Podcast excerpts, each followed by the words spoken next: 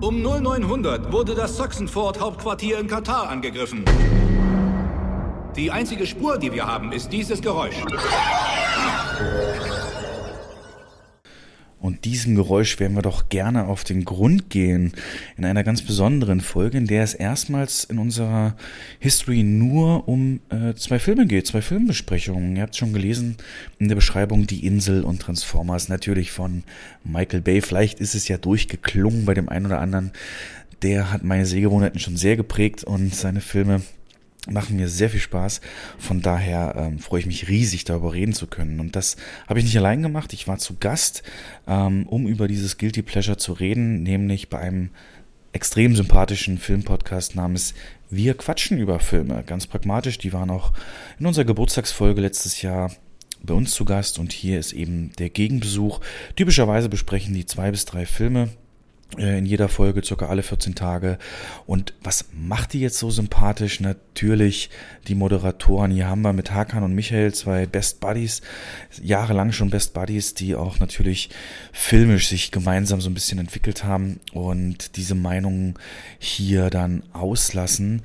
Die Filmsammlung übersteigt alles, was ich jemals gehört habe. Also wirklich wahrlicher, riesiger Fundus, den die beiden schon geguckt haben. Und das macht ihre äh, Meinung so interessant, die ähm, oft einen ganz neuen Blick und Kontext auf Filme bringen.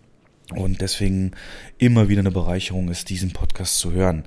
Den gibt es natürlich überall, wo es Podcasts gibt, bei Apple Podcast, Spotify, Podcast Addict und so weiter, aber eben auch Social Media mäßig sehr aktiv. Äh, Facebook, Instagram unter dem Namen könnt ihr sie einfach mal besuchen. Ich hoffe, ihr habt da richtig viel Spaß damit und ich danke nochmal, dass die beiden mir eine Bühne gegeben haben, über diese Filme zu reden und hoffe, genau das, was die so auszeichnet, ist dann auch mit mir als Gast so für euch rausgekommen. Dann sage ich mal, viel Spaß. Wir quatschen über Filme in Kooperation mit filme.de.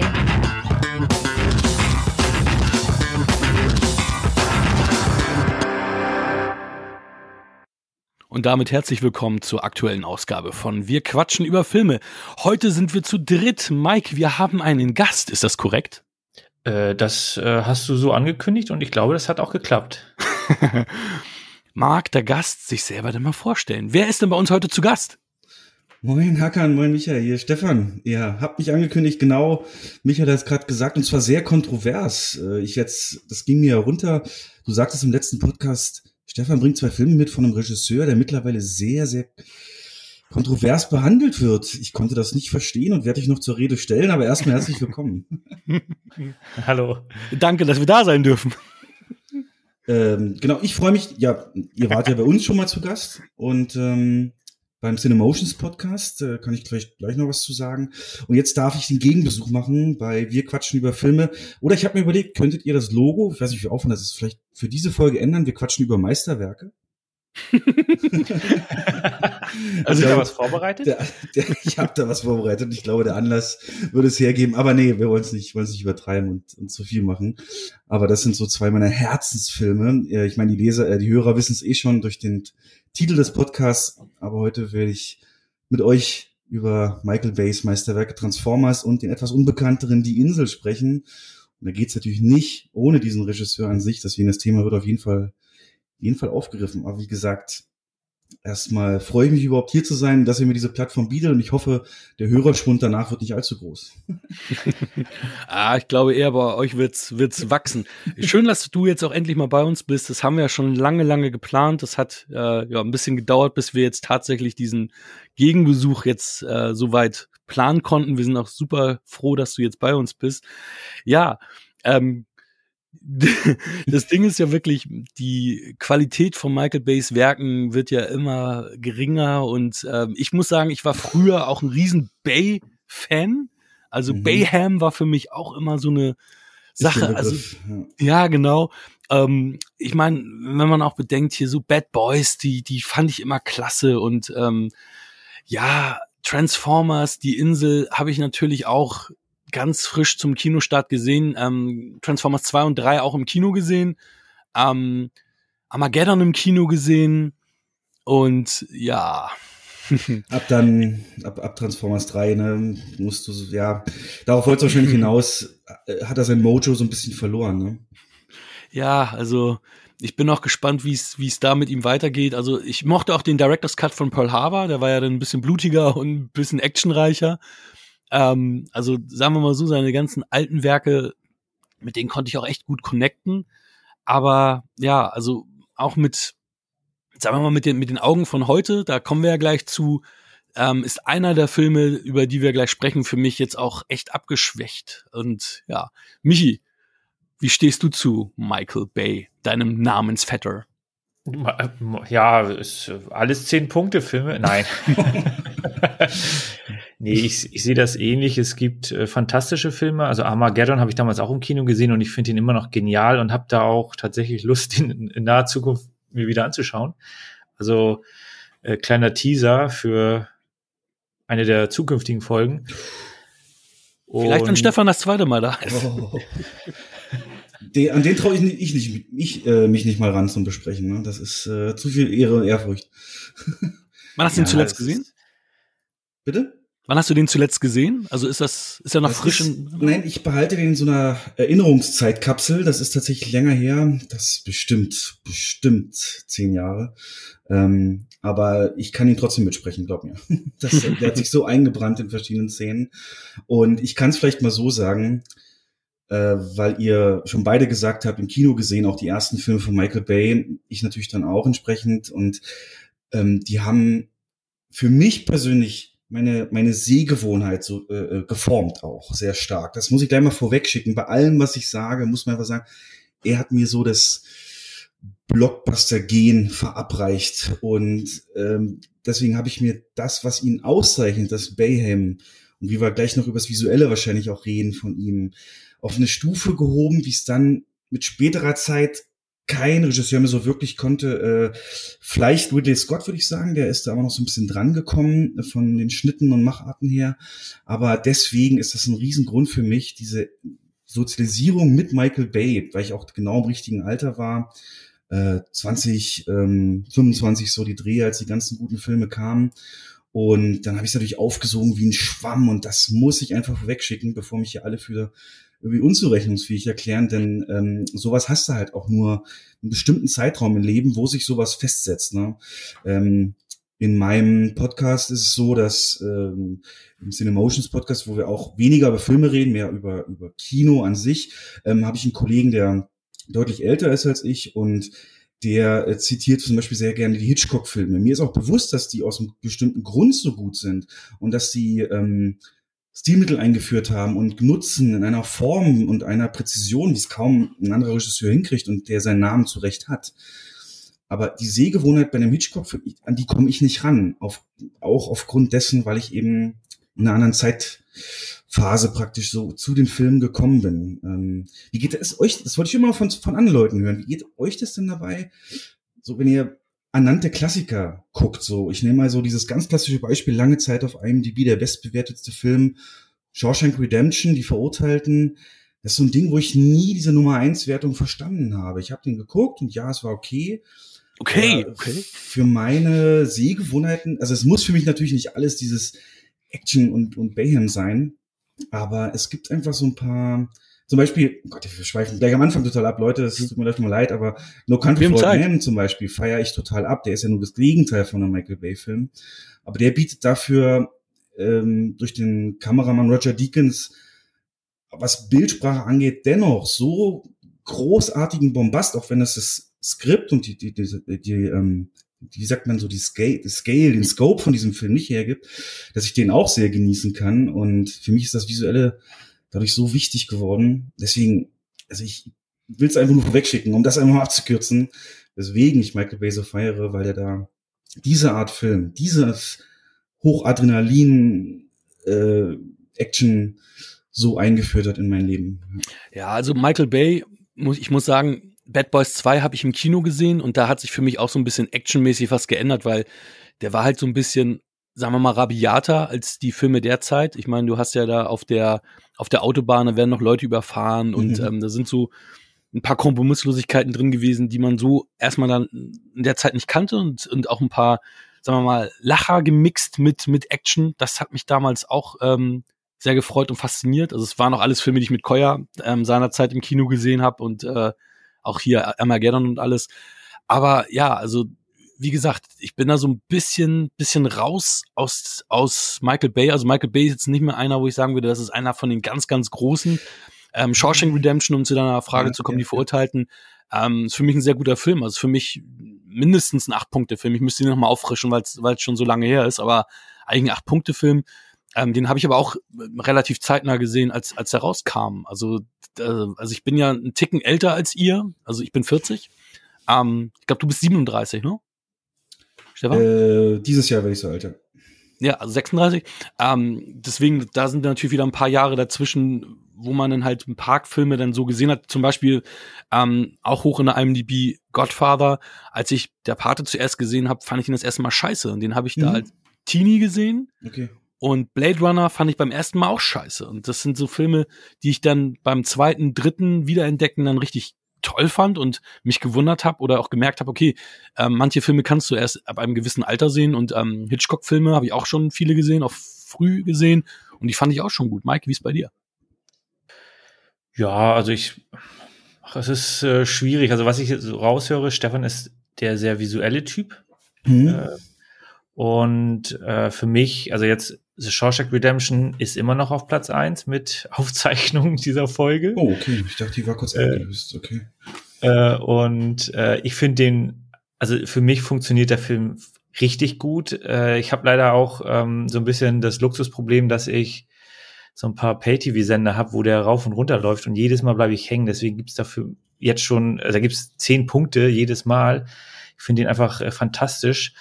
Ähm, es ist halt, also ich glaube, da kommt auch drauf an, was du gerne magst. Äh, ist, ist es irgendwie der Ton? Ist es das Bild? Äh, natürlich mögen wir von allem etwas. Ich bin jemand, der, äh, ich brauche eine gute Geschichte auch im Hintergrund. Äh, wenn wenn es jetzt irgendwie nicht wirklich, also wenn die Charaktere zu zu gleichmäßig sind äh, und die Geschichte nicht wirklich herausgearbeitet wird, wie es zum Beispiel bei Marvel ist, wo ich dann einfach, dann, dann fehlt mir da etwas und dann kann das auch visuell vielleicht äh, bombastisch aussehen. Aber da geht's dann halt so ein bisschen äh, in die schlechtere Kategorie und äh, Verurteilten ist halt da dann einfach auf einem ganz anderen Level, weil die Story und die Charakterentwicklung da so im Fokus steht und das funktioniert bei mir dann zu 100 Prozent und ja. Ohne Frage, vielleicht müssen wir es auch für die Hörer nochmal, und damit ich, ist das so wichtig, ähm, dieses, dass man Michael Bay, der spricht einfach auch ein ganz anderes Zentrum im Gehirn an. Also, du hast gerade, Hackern, glaube ich, gesagt, Michael Bay zählte nie zu den ganz Großen. Und ich glaube, wenn man dieses Wort, so diese ganz Großen, das wird die Art Film, die Michael Bay macht, auch niemals erreichen. Ähm, dafür sind sie im Skriptbereich ähm, einfach immer zu schwach und haben dort einfach auch zu Recht schon fast klischeehafte Kritik kriegt er ja dafür. Und mhm. ähm, er gleicht viel aus durchs Visuelle, sogar für mich mehr als ausreichend viel. Und die kleinen Storybeats, die drin sind, ich werde heute auch versuchen, das ein bisschen speziell bei Transformers ähm, in den Mittelpunkt zu stellen, indem ich einmal dieses Vorurteil ausräume, dass Megan Fox in dem Film einfach nur äh, das heiße Mädel zum Hingucken ist, sondern dass da eigentlich auch viel mehr dahinter steckt. Da bin ich ähm, gespannt, aber ja. was von. ähm, nee, aber das, das, ich glaube, man wird das Transformers und die verurteilt, dass ich dir einen Satz gesagt habe, tut mir für alle echten Cinephilen da auch ein bisschen leid, so im Nachhinein, weil es schwer zu verstehen ist. Aber das ist dir vergeben, ähm, so. es ist für mich, also es ist ja wie mit, man gibt immer oft so den Vergleich, du hast so Fastfood-Filme, Marvel, Michael Bay, und du hast halt so Sterne ähm, essen in Form von eben verurteilten Pate und sowas. Ähm, und ich glaube, das wird man sich ja nie wirklich an einem Tag auch geben oder in einem Restaurant zusammenfinden. Deswegen äh, ist das auch wirklich zu trennen. Ich kann auch Filme sehr genießen, die die anspruchsvoller sind oder eben auf ganz andere Art und Weise gemacht sind. Also bei mir ist auf keinen Fall alles voll mit nur solchen Action-Dingern, aber es ist für mich der bessere Eskapismus. Vielleicht formulieren wir es so. Filme sind für mich ein unglaublich wichtiger Faktor dieses, man sagte so, Kino, zwei Stunden abschalten, reinen Film. Entschuldigung. Und äh, das bietet Michael Bay auf absolut 1 Plus Niveau. Und manchmal brauche ich sowas und manchmal will ich sowas. Und das, äh, dann schafft er es meist nach fünf Minuten, mich da so drin zu haben. Und Filme, die eher dramalastiger sind und, und auch sich mit äh, schwereren Themen beschäftigen, äh, können visuell auch beeindruckend sein. Ich nenne hier mal Arrival, aber dennoch eine sehr ähm, ja, tiefergehende Bedeutung auch haben. Und die, die, da finde ich, aber für solche Filme muss man auch in der Stimmung sein. Und die, die habe ich nicht immer. Und das Fastfood geht halt eher. Und deswegen habe ich da einfach auch, ja, viel mehr Bezug zu. Ich kann euch aber kurz, um hier mal so eine richtige Note zu setzen, wie ich zum Beispiel das im Alltag sogar erlebe. Wir hatten jetzt, wir befinden uns jetzt ja Anfang März, wir haben es alle erlebt, die letzten Wochen kalt, kälter am kältesten und ein bisschen Frühling dabei, kurz mal. Und das zeichnet sich ja in erster Linie aus durch oft sehr, habt ihr auch bestimmt erlebt, eisblaue, klare Himmel mhm. mit einer wahnsinnig klaren Sonne. Und ich muss halt, sobald sie untergeht und so ein bisschen gelber sich einfärbt, denke ich halt an Michael Bay, ja. Und ich hatte jetzt letztes so einen Wow-Moment, das hat aber geklaut. Das war bei Apocalypse Now. Das, das hat Francis Ford Coppola schon mhm. vorgemacht. Das könntest du dann aber auch allen anderen Vietnam-Filmen vorwerfen. Das ist, hat sich so ein bisschen als Vietnam-Bild so ein bisschen etabliert. Ne? Ähm, ja. Er hat es natürlich dann, er feiert das ja noch mehr, so ein bisschen Trademark auch von ihm geworden und das immer zusammen mit den Hubschraubern in Zeitlupe. Und mhm. ich habe jetzt ähm, seit Mitte letzten Jahres wieder eine Freundin und habe die natürlich auch so ein bisschen, versucht die in meinen Filmgeschmack so ein bisschen reinzubringen und habe ihr das auch alles gezeigt. Sie kennt das natürlich auch, auch viel ins Kino gegangen früher. Ist das die, die, die, du, mit der du auf dem Date warst, als wir, ähm, als wir deine Folge aufgenommen hatten? Wo du erzählt hast, ey, du hast jetzt keine Zeit gerade, du gehst dann auf ein Date und so? Ja. Ja, witzig. Ja, ja cool. Und äh, die gibt, gibt mir auch die Chance, ihr die Filme zu zeigen. Ich muss dafür im Gegenzug auch dann so Dinge wie Liebe braucht keine Ferien gucken, aber gut, das ist der Deal. Und ähm, dann äh, war es letztens so, wir kommen irgendwie nach Hause von so einem Ausflug an einem Sonntag und dann ging die Sonne auch so langsam unter und äh, sie guckt so und sagt, ja, wenn ich die Sonne so sehe, ich kann die Hubschrauber fast schon sehen. Fum, fum, fum, fum, so Zeitlupengeräusch gemacht. Und da muss ich sagen, hat mein Magen, ich hat so ein bisschen gekribbelt wieder. Ne? Das war so, das war also so ein Moment, wo ich sagte, so, das ist visuell, brennt sich das halt ein und wenn du einfach diesen Blick, den werde ich auch nie wieder los. Und das ist das Schönste, wenn andere das auch genießen können. Also da bin ich, ja, vielleicht sehr simpel geschickt, aber das meine ich mit Eskapismus. Das ist so einfach übergroß, larger than life Bilder. Und das genau bringt mir bei gibt mir Michael Bay und deswegen auch den Eskapismus. Ja, herzlich willkommen Michael Bay hier bei Wir quatschen über Filme und wir starten, denke ich mal, mit der Insel, da du ja über Transformers wohl mehr erzählen willst. Äh, gut, können wir auch machen. Ähm, dann ist es wie, dann ist es von der von der Chronologie auch besser, genau. Äh, denn die Insel kam vor Transformers und äh, ein paar Eckdaten, genau 2005 in Deutschland am 4. August gestartet. Regie natürlich unser äh, Michael Bay mit einem Budget von 136 Millionen. Geschrieben von Alex Kurtzman, Roberto Orchi, zwei ähm, Dauerkollaborateure mit Michael Bay sehr umstrittene Person. In allen Foren werden die verschrien, weil es eben ja nicht die Stärke ist von solchen Filmen, von Michael Bay-Filmen wie Story. ähm, Kamera muss ich hier nicht kurz mal den Namen zumindest in den Raum werfen. Der Mauro Fiore hat hier mit Michael Bay zusammengearbeitet und der hat unter anderem Training Day, Avatar, Tränen der Sonne und den Equalizer auch die Kamera verantwortet, also durchaus breit gefächert, was dem Film ja auch sehr, sehr gut tut, also vorher und nachher dann natürlich. Und was man schon merkt, äh, zum ersten Mal mit Steve Jablonski für den Soundtrack verantwortlich, der eine ganz große Rolle spielt bei diesem Film, dass er so treibend ist und so eingängig, markante Schläge setzt, wenn die starken Bilder von Bay kommen, der dann eben auch später bei Transformers äh, verantwortlich war für die Musik. Hauptdarsteller Ian McGregor, Scarlett Johansson und Nebendarsteller Sean Bean, Jimon Hunsu, Steve Buscemi, Michael Clark Duncan und Ethan Phillips, den wir alle kennen aus mhm. Hackern Star Trek Voyager. Voyager, genau. ähm, da, da habe ich sogar äh, ein Video mit dem, das ist ganz witzig. Also muss wie? ich grad, sorry, dass ich da jetzt ja, äh, mitten rangehe, aber ja. ähm, ich bin ja riesen Viewn-Fan, Jeffrey Combs, und da hat ähm, Basti, der letztens Mal bei uns zu Gast auch war, ähm, Video gemacht, wie ich das Autogramm von Jeffrey Combs kriege auf meine Reanimator-Box und dann kann man mal Ethan Phillips, quatscht ihn voll und guckt auch mitten in die Kamera. Das heißt, ich habe sogar ein Video, wo Ethan Phillips mitten in die Kamera guckt. Und daran musste ich natürlich denken, als er in die Insel zu sehen war. Ach ja. Hm. Und dann hast du wahrscheinlich rausgeschnitten, Zeitlupe und so Klaviermusik drunter und guckst es dir zum Einschlafen an. Ne? Woher weißt du das? Nein, aber ich weiß, ich weiß ja, wie es ist. Und ähm, genau, aber im Verhältnis eine sehr kleine Rolle, aber dennoch schön, dass er hier auch mit Michael Bay zusammenarbeiten konnte. Vielleicht auch, wo du gerade so ein Trivia hast dazu, habe ich eine zu Ian McGregor. Äh, ganz lustig ist, sein Onkel hat in Star Wars mitgespielt. Äh, von Ian McGregor. Der Onkel war der Wedge Antilles ähm, mhm. von dem, von dem Todessternsequenz. Und Ian McGregor hat auch noch einen Bruder. Und äh, Ian McGregor ist ja Schauspieler geworden aufgrund dieses Onkels, weil er so begeistert war. Und sein Bruder ist zur Air Force gegangen, weil er so begeistert war von dieser Flug- und Kampfszenen-Action.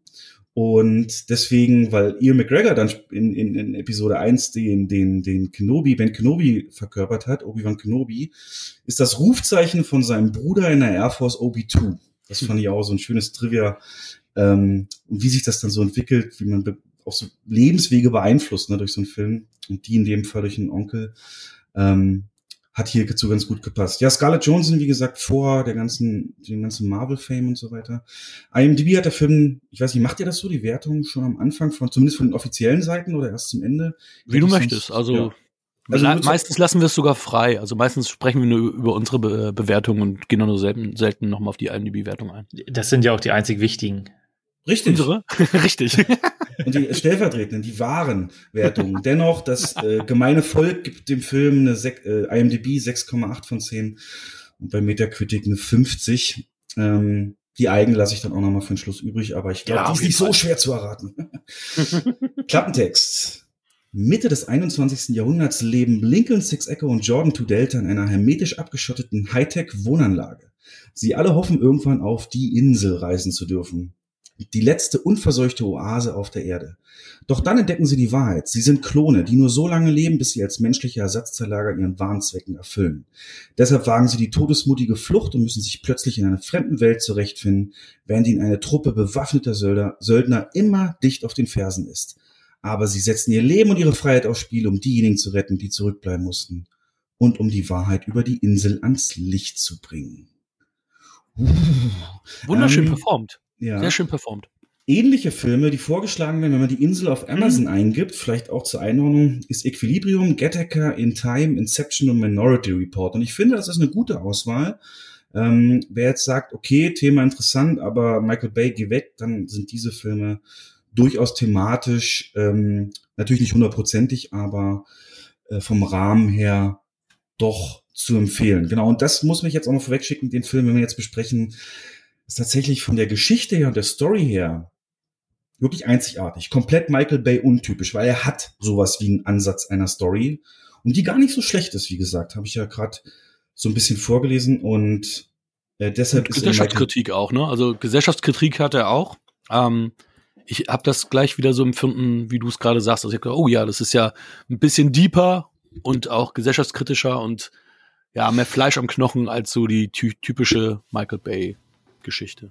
Ja. Es ist äh, deswegen, also was auffällt bei dem, also erstmal finde ich den Klappentext nicht gut, weil der ist schon ein riesiger Spoiler. Der Film ist ja. nämlich ähm, in wirklich tolle drei klar getrennte Akte eingeteilt und im kompletten ersten Akt wird er natürlich, ähm, stellt er das vor, das Leben dieser beiden Hauptcharaktere mit den Namen Lincoln, Sick Echo eben, McGregor und Jordan Tudeltas Johnson in dieser riesigen Anlage, die sehr so bunkermäßig, aber dennoch mit viel Licht und, und, und äh, zukunftsmäßig designt ist, wo die eigentlich jeden Tag aufstehen, essen, bisschen was arbeiten, Freizeitaktivität und man merkt schon, das ist definitiv keine, keine, ja, kein, kein Alter, keine normale Welt in dem Sinne. Und wirkt auch weit entfernt, ne? Wirkt wie weit in der Zukunft.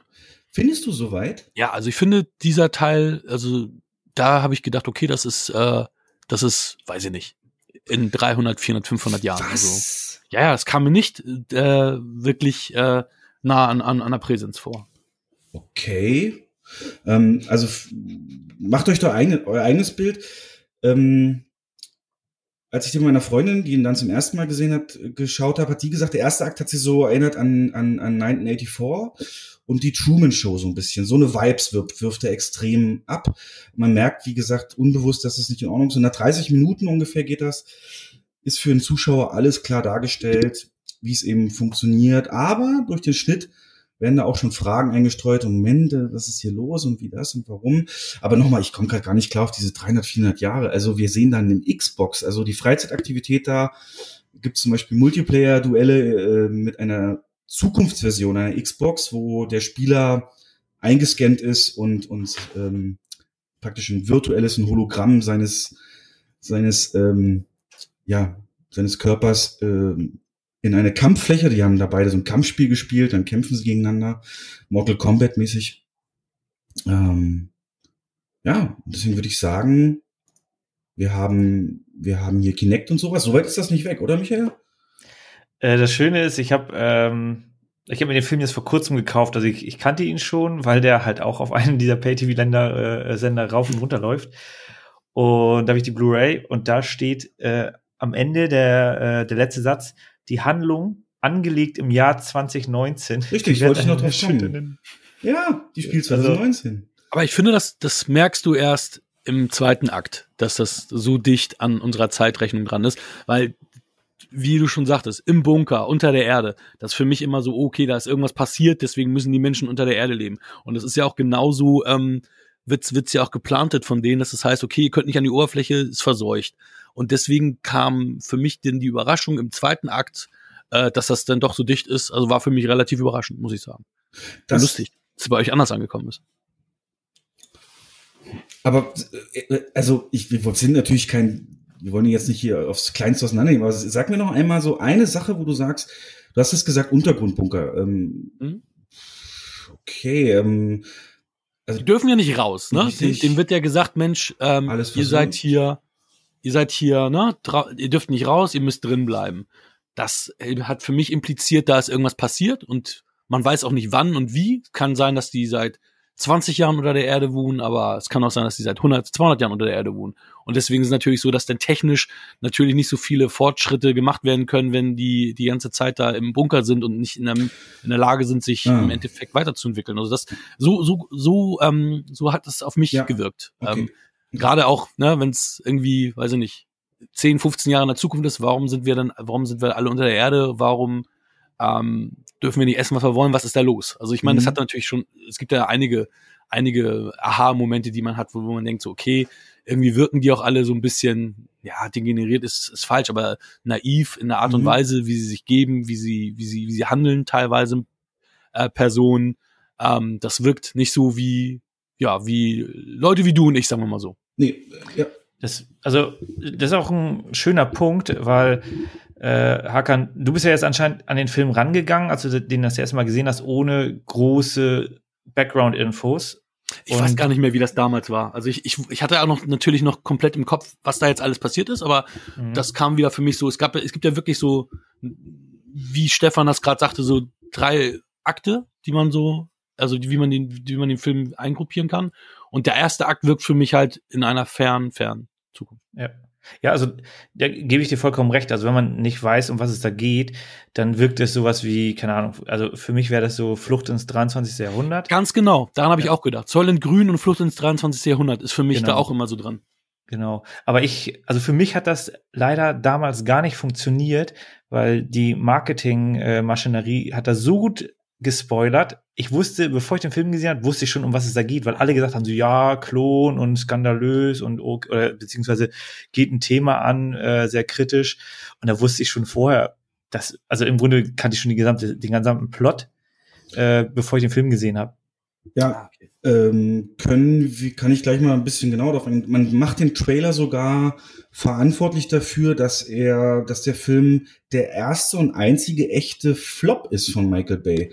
Ähm, der hat, wie gesagt, bei seinem Budget hat der, ähm, was äh, hatte ich mir rausgeschrieben, 107 Box Office 162 Millionen weltweit und 35 Millionen nur in den USA gemacht. Ähm, also das ist für das Budget, was man ja in der Regel verdoppeln sollte, um seine Kosten reinzuhaben, das wie gesagt bei circa 120 lag, viel zu wenig. Und Michael Bay hat dazu auch selber gesagt, das ist das schwächste Start in meiner ganzen Karriere gewesen. Alle meine Filme waren Hits. Gut, er hat natürlich auch ein großes Selbstbewusstsein, aber es waren sie halt auch. Für das, was sie gekostet haben, äh, haben die immer richtig viel eingespielt, bis er dann mehrere Milliardenfilme mit den Transformers-Sachen nacheinander gemacht hat, Milliarden Einspiel. Und er sagt halt, das Marketing, ganz genau wie du sagtest, ist in seinen Augen der größte Fail gewesen. Und ähm, er sagt, es wurde überhaupt nicht so als Actionfilm verkauft in den Trailern auch. Äh, der Trailer hat zu viel verraten und ähm, der Titel, hat er auch gesagt, die Insel, damit kann keiner was anfangen. Das ist so nichtssagend generisch. Ähm, das hat einfach die Leute nicht angesprochen. Ähm, es gab da eine Umfrage, 500 Leute wurden ein paar Wochen nachdem der Film gestartet ist, gefragt, ob sie davon gehört hatten und 450 von denen hatten gesagt, hä, der Film ist schon rausgekommen? Keine Ahnung. Naja. Man könnte aber auch sagen, dass er sehr starke Konkurrenz hatte und gerade dann so ein schwaches Marketing natürlich ähm, sich umso stärker recht. Äh, es war nämlich die Zeit, kleiner Blast to the Past, rund um diesen Film ist zum Beispiel in diesem Jahr gestartet Madagaskar als Animationsfilm, Mr. und Mrs. Smith und Krieg der Welten. Und zumindest, also der Spielberg, und, äh, und diese beiden letzten Filme zumindest überschneiden sich wahrscheinlich in der Zielgruppe. Und deswegen hatte er einfach mit dem Marketing keine Chance. Ja, wobei man recht. sagen muss, das Einspiel eines Films hat ja mit der Qualität eines Films ja nicht so viel zu tun. Also das ist natürlich auch wieder so ein, so ein Ding, wie du, du sagst es schon, ähm, Michael Bay hat natürlich ein großes Ego. Ähm, am Ende weißt du nicht genau, war, was ist verantwortlich für den, für, für den äh, Failure oder also, ne, also für den Misserfolg eines Films. Das kannst du im Nachgang mal ganz schwer bemessen. Das Ding ist natürlich, wenn das Ding durch die Decke gegangen wäre, hätte er sich auch zu, äh, von Mund zu Mund Propaganda natürlich so ein bisschen weiterentwickelt. Aber der Film ist halt allgemein ja auch nicht so dolle aufgenommen worden. Ähm, nicht schlecht. 6,8 IMDb ist ein ganz guter Schnitt. Aber jetzt natürlich nicht so, dass man sagt, okay, ähm, neues Meisterwerk, ähm, beziehungsweise ja, ich meine, guck dir die, guck dir die ähm, Metascores von den Transformers-Filmen äh, Transformers Film an. Der erste ist noch relativ gut. Es geht ja dann immer weiter runter. Ein Spiel ist trotzdem noch hoch. Ähm, ja, Qualität Film, Einspiel ist immer schwierig. Ich meine, klar, du als Kino, Kinomann, da ist es natürlich äh, wichtig, ne, dass, äh, dass da der Rubel rollt, aber sagen wir mal aus der Kunstsicht, ne, ein bisschen anders, ne? Ist das jetzt negativ aufzufassen, was du da gerade erzählt hast? Willst ja. du damit schon in eine Richtung steuern, Hakan? Nein, nein, nein, nein, nein. Tatsächlich nicht. Also ich muss, ich muss sagen, ähm, jetzt spoilere ich doch schon so ein bisschen was von mir, dass ich mit dem jetzt deutlich mehr anfangen kann als jetzt, ähm, sagen wir mal, mit, mit dem anderen jetzt mittlerweile. Ähm, danke Mike, dass du, dass du da jetzt nochmal, das nochmal einge, einge, eingesetzt hast. Ähm, ja, also wir waren ja gerade dabei als Kino, als Kinomensch bist du natürlich eher so, na, ein Spiel ist wichtig, aber so aus der, aus der, aus der Kunstsicht ist es natürlich so, dass ein Film ja eher, ja, Substanz haben sollte, muss, muss und dass das Einspiel jetzt ja nicht unbedingt widerspiegelt, ob es ein guter Film ist oder ein schlechter Film ist. Nee, aber wir reden doch über Michael Bay. Das heißt, ähm, für, ich glaube, da ist es tatsächlich ein übergroßer äh, Faktor gegen, also ich weiß genau, worauf du hinaus willst, dass äh, Filme durch Mundpropaganda ähm, sich enorm noch steigern können, lange halten und lange ähm, auf, auf, auf, auf, auf, auf lange Zeit dann eben ihre Summe einspielen. Mhm. Bei Michael Bay aber, der sich ja, du musst dir überlegen, vorher ja auch schon Name war, der, der, der steht für diese Sommer-Blockbuster eigentlich zu dem Zeitpunkt schon wie kein anderer. Ähm, und daran muss er sich halt auch messen lassen. Und ähm, deswegen ist das, glaube ich, bei ihm aufgrund auch des Fehlens von solchen tiefgründigen Stories sehr oft, ähm, eigentlich so ein, doch, doch schon Benchmark, ähm, an, an dem sich jemand, der so visuell arbeitet, messen lassen muss. Denn man sagt ja immer, oder jetzt auch gerade ganz aktuell, immer mehr, ich gehe nur noch ins Kino für so Eventfilme, ich gehe nur noch ins Filme für so Big Explosion Actionfilme. Das wird ja die Zukunft sein von Kino, bin ich fest von überzeugt, dass da eigentlich 85 Prozent nur noch so eine Blockbuster laufen werden in Zukunft. Und ähm, die dieses für die große Leinwand gemacht. Da ist es tatsächlich eine Metrik, die extrem ausschlaggebend ist. Also ich finde, da hätte er Film durchaus mehr machen können oder müssen, wenn, ja, wenn das Marketing möglicherweise anders gelaufen hätte, weil so ein Film, ja, der hätte es verdient auch. Natürlich bin ich da auch ein bisschen weinendes Auge dabei, ne? Aber ja, die, die Frage ist, also das Ding ist, es muss ja nicht immer das ausgeklügelte Drehbuch sein. Ne? Also Bad Boys 2 für mich ist für mich zum Beispiel ein, Zehn-Punkte-Film. Also ich habe den länger nicht gesehen, muss ich auch nochmal sagen. Deswegen weiß ich nicht, ob es immer noch so ist, aber den hatte ich seinerzeit mit zehn Punkten eingeloggt und ähm, in der Zeit auch rauf und runter gesehen und äh, Sprüche zitiert hier, We Ride Together, We Die Together, Bad Boys mhm. for Life und so weiter. Also, na, also ist jetzt nicht so, dass ich jetzt auch einer bin, der ganz im Gegenteil. Also ich bin dem Popcorn-Kino sehr zugetan. Nur, ähm, ja, also vielleicht ist die Insel nicht popcornig genug, ich weiß es nicht. Also da ist, sind natürlich ein paar Mix, Mix-Geschichten miteinander äh, ver verknüpft. Ähm, wobei ich jetzt schon sage, ich habe mit ähm, die Insel jetzt mehr Spaß gehabt als mit Transformers gerade, muss ich. Äh, wir können ja mal dann so langsam im zweiten Akt einfach gehen, denn der ist in meinen Augen, der ist Popcorn pur. Also definitiv. Da wird's auch, geht's in Richtung Chase, ne? Das ist dann halt eine Verfol Verfolgungs, äh, also da geht's ja wirklich ähm, um Verfol Verfolgungsjagden, äh, Jäger und Gejagte. Das ist natürlich äh, ganz anders als der erste Teil. Ne? Das ist schon. Genau, also schon erster, erst, erster Akt in Vorstellung, Status Quo, wir haben da die Leute, die sich so komisch verhalten, wo wir nicht ganz wissen, was ist da los. Äh, kleiner Tipp, die Anfangssequenz, noch äh, bevor der eigentliche Titel losgeht und oder die Titelsequenz, wo so ne, die ganzen ähm, Beteiligten eingeblendet werden. Da gibt's sehr viele Schnitte schon, die, wenn man es zum zweiten Mal guckt, eigentlich deutlich machen, dass man, also was da eigentlich los ist, kann man sich dann natürlich herleiten. Also da merkt man auch schon in den ersten drei Minuten des Films, dass da was nicht stimmt, allein durch diese Art und Weise, wie das Opening geschnitten ist. Ähm, dann erleben wir diese Welt und auch dieses Hinterfragen, was ist hier los und äh, was passiert eigentlich mit den Leuten, die auf die Insel gehen, was da im Film in der Lotterie ausgelöst wird, dass immer eine, jemand anders gewinnt. Und Ian McGregors Charakter hat da eben so eine natürliche Neugierde entwickelt und schleicht sich dann auch raus und entdeckt dann eben, äh, dass das nicht kann, dass es die Insel in der Form nicht gibt oder dass es die nicht gibt, sondern dass es eben, ja, dass alles, dass diese Menschen für Organe praktisch geerntet werden, die er als Menschen kennt und in Wirklichkeit halt Klone sind. Das ist so ein bisschen die Prämisse halt dieses Films. Und als dann seine beste Freundin Jordan to Delta die Lotterie gewinnt, ist ihm natürlich klar, das ist ihr Todesurteil. Und ab dann gehen wir in den zweiten Akt, um, indem er sie mitnimmt und sie flüchten aus dem Komplex, was, äh, was er hinkriegt, weil er eben ja, jemand von außerhalb in Anführungszeichen kennt. Und erst haben wir so ein bisschen so eine Sequenz, so Fish out of Water Humor. Ne? Dann haben wir so dieses typische, mhm. die kommen auf einmal in eine Welt, in die echte Welt, in der es natürlich keine Kontamination gab, weil es ist ja im Prinzip ein alter Raketenbunker, bla bla bla, wo sie dann in die Bar kommen, wo der Freund da immer rumhängt und er sie und den Zuschauer gleichzeitig spätestens zu dem Zeitpunkt auf den Standpunkt Stand bringt, was ist da eigentlich los, nämlich Klone, die, die eigentlich die geistige Reife von Teenagern haben sollten. Und dass sie in Gefahr sind, wird auch schnell klar gemacht und dann fassen sie den Schluss, ihre sogenannten Sponsoren zu suchen, also die Leute, für die sie geklont wurden und die dann entsprechend ähm, die Organe von denen erhalten sollen später. Und Michi muss hier mega Spoiler-Teil hier mit in die Shownotes reinschreiben, dass wir hier den Film massiv äh, spoilern.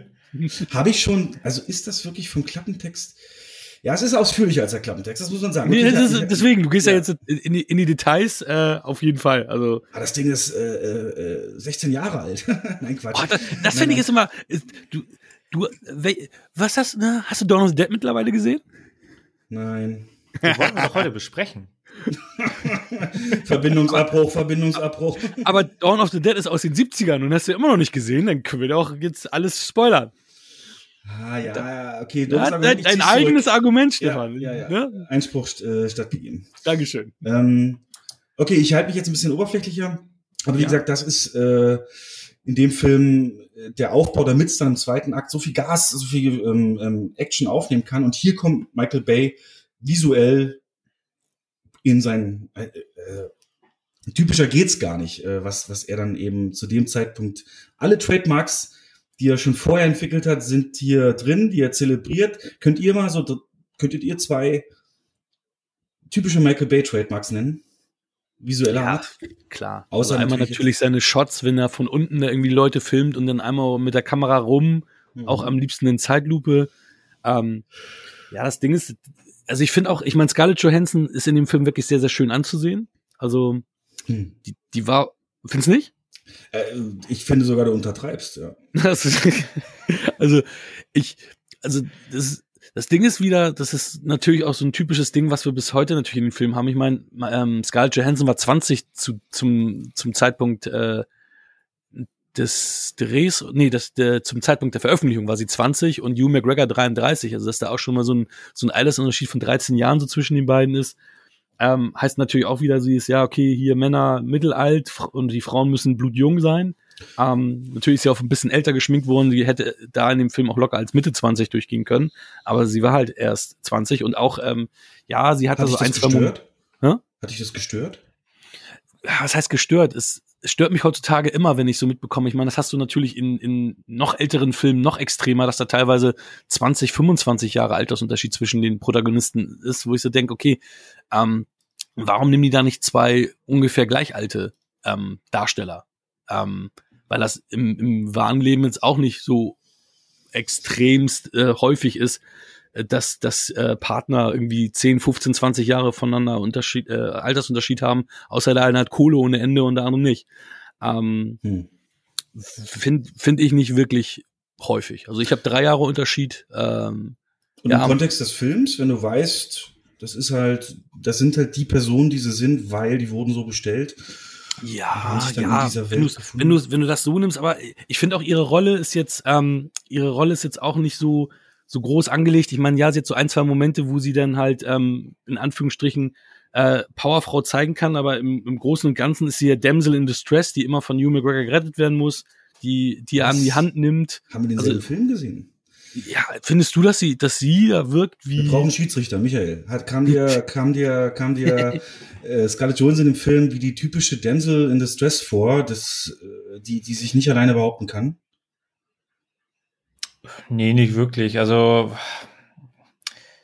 ich- na, natürlich hat sie, ist sie da anfangs noch naiv, während ähm, Ewan McGregor da schon einen Schritt weiter war, weil er natürlich Kontakt zu einem Außenweltler hatte.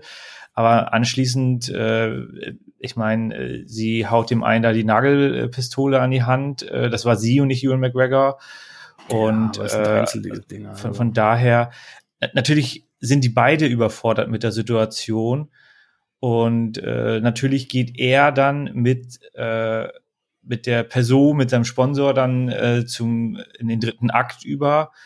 Ähm, aber das war ja in dem Film, in dem Drehbuch auch gar nicht gegeben, dass sie dort jetzt irgendwie noch stärker ausgearbeitet Mhm. wird. Äh, Von, von daher und boah, es ist schwierig. Aber ich finde schon, dass so 70 Prozent ihrer Rolle ist, gut auszusehen. Also Na, sagen wir, Ja, auch 65 Prozent.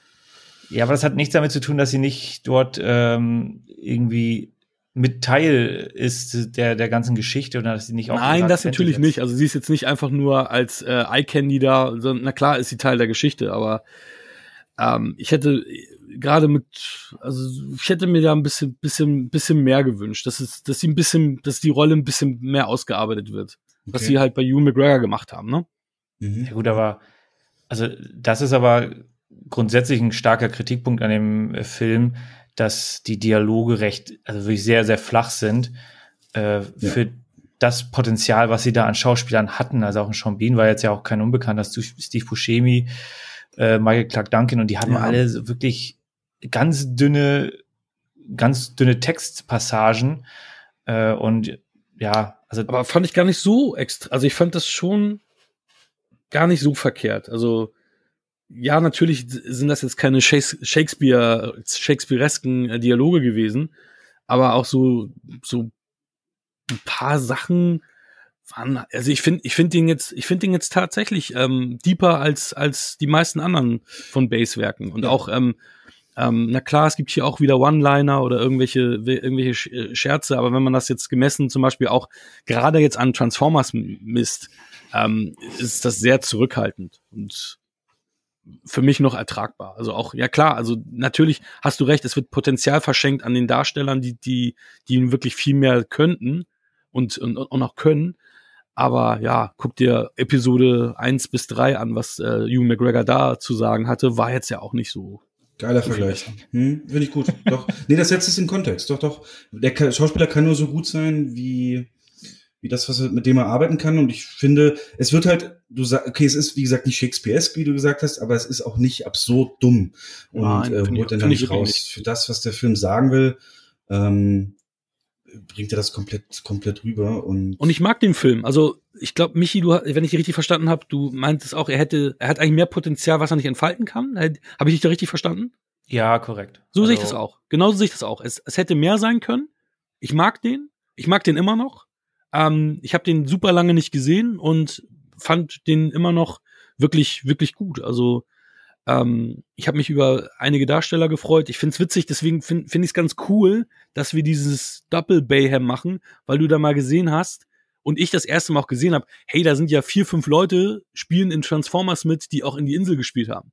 Ähm, dass man sieht, dass er immer wieder dieselben Leute auch castet. Und teilweise auch nur für eine Minutenszene gewesen. Richtig. Insel, ja, ja. ja. ja. Genau. Ja, der, derjenige, der hier den US-Präsidenten gespielt hat, ist auch bei Transformers der Typ, der der ähm, der Kumpel ist, der ist auch in, also es ist also es sind einige, die die die man die man auch später, die wir später auch noch mal sehen werden quasi. Genau. Um das noch kurz abzuschließen, Akt 2 absolutes Bayhem. Wir haben eben das genau, er zelebriert, selbst wenn jemand aus dem Auto aussteigt mit der schrägen Kamera von unten, äh, Lensflare und Sonne und, und in Zeitlupe drumherum. Was übrigens gar nicht so leicht zu filmen ist, auch diese Dynamik, wenn sich so der Hintergrund bewegt in die andere Richtung, als die Haupt, die, die, die von unten gefilmt werden, sich drehen. Drohnenshots, Heli-Shots, alles mögliche, aber der eigentliche Money-Shot dieses Films, den kann ich nicht unerwähnt lassen, wer an allem anderen bis jetzt kein Interesse hatte. Der geht in Akt 2 und hat eine Verfolgungsjagdsequenz, die, in der sich die beiden, äh, die da ausgebrochen sind, auf einem Truck verschanzen, der über den Highway fährt, von den Bösen verfolgt. Und was hat der Truck geladen? Es sind nicht, äh, es ist nichts, was man so kennt. Es sind Eisenbahnachsen. Hm. Und eine Verfolgungssequenz mit Eisenbahnachsen, die dann gelöst werden und die mit einer Wucht, mit einer oh, clean, so Crispiness, würde ich sagen, so mit, mit einem guten Soundsystem vor allem, so brachial da runter und diese, diese, diese Schwere, die die haben, einfach so gut rüberkommt, wenn sie dann noch die Autos treffen.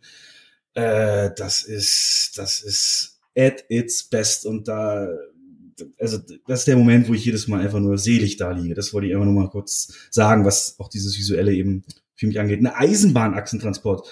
Äh, Trivia dazu, Michael Bay ist drauf gekommen, als er selber mal hinter so einem Ding gefahren ist und hat gesagt, hm. hm wäre das nicht cool, wenn die sich jetzt lösen? und so kam das, ja.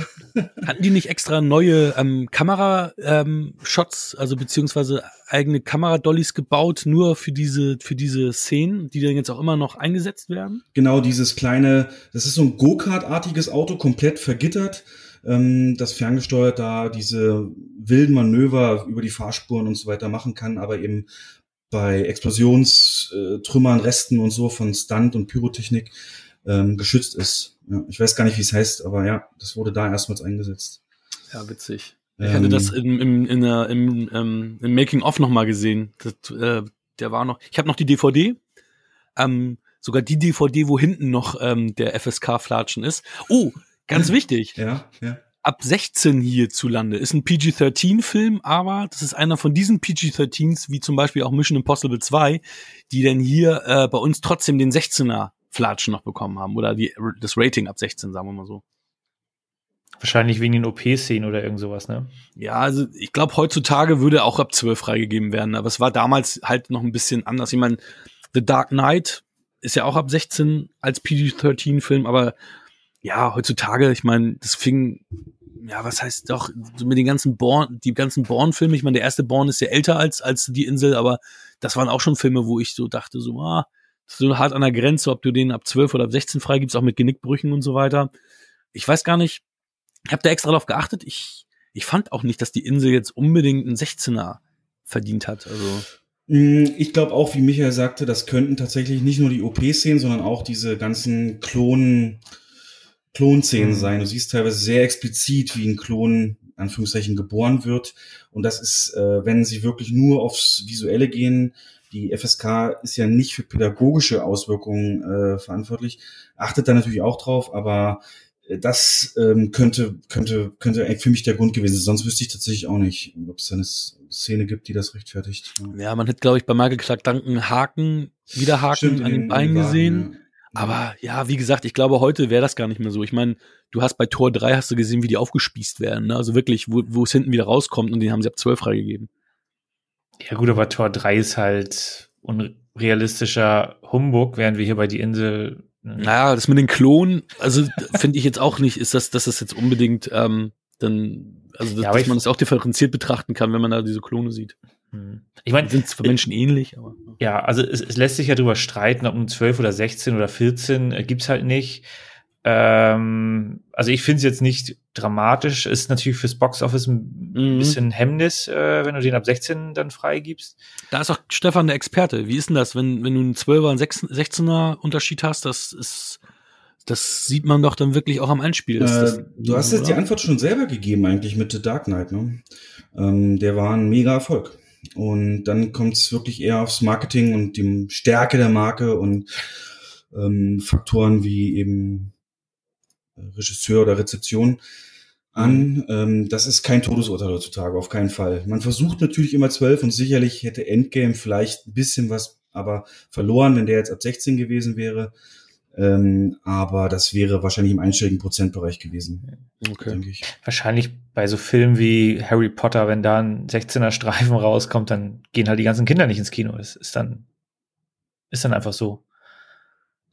Wusstet ihr, das kennt ihr die Story mit Harry Potter, dass der erste Teil für eine Revolution in der FSK gesorgt hat? Wenn Ähm, ab sechs ist? nee, ähm, dass man, es gibt ja diese Regelung, dass ein Film ab zwölf in Hm. Begleitung eines Erwachsenen auch jemand gucken kann, der jünger ist als zwölf. Ja. Gab's nicht beim Harry Potter 1. Und ähm, das hat so einen Aufschrei äh, von den Fans auch ge gebracht und dass die FSK diese Regelung erst dann eingeführt hat, dass man Filme ab 12 eben auch in Begleitung eines Erwachsenen gucken kann, wenn man selber jünger ist. Was ja definitiv die Zielgruppe war von Harry Potter 1. Ähm, eine sehr junge, genau.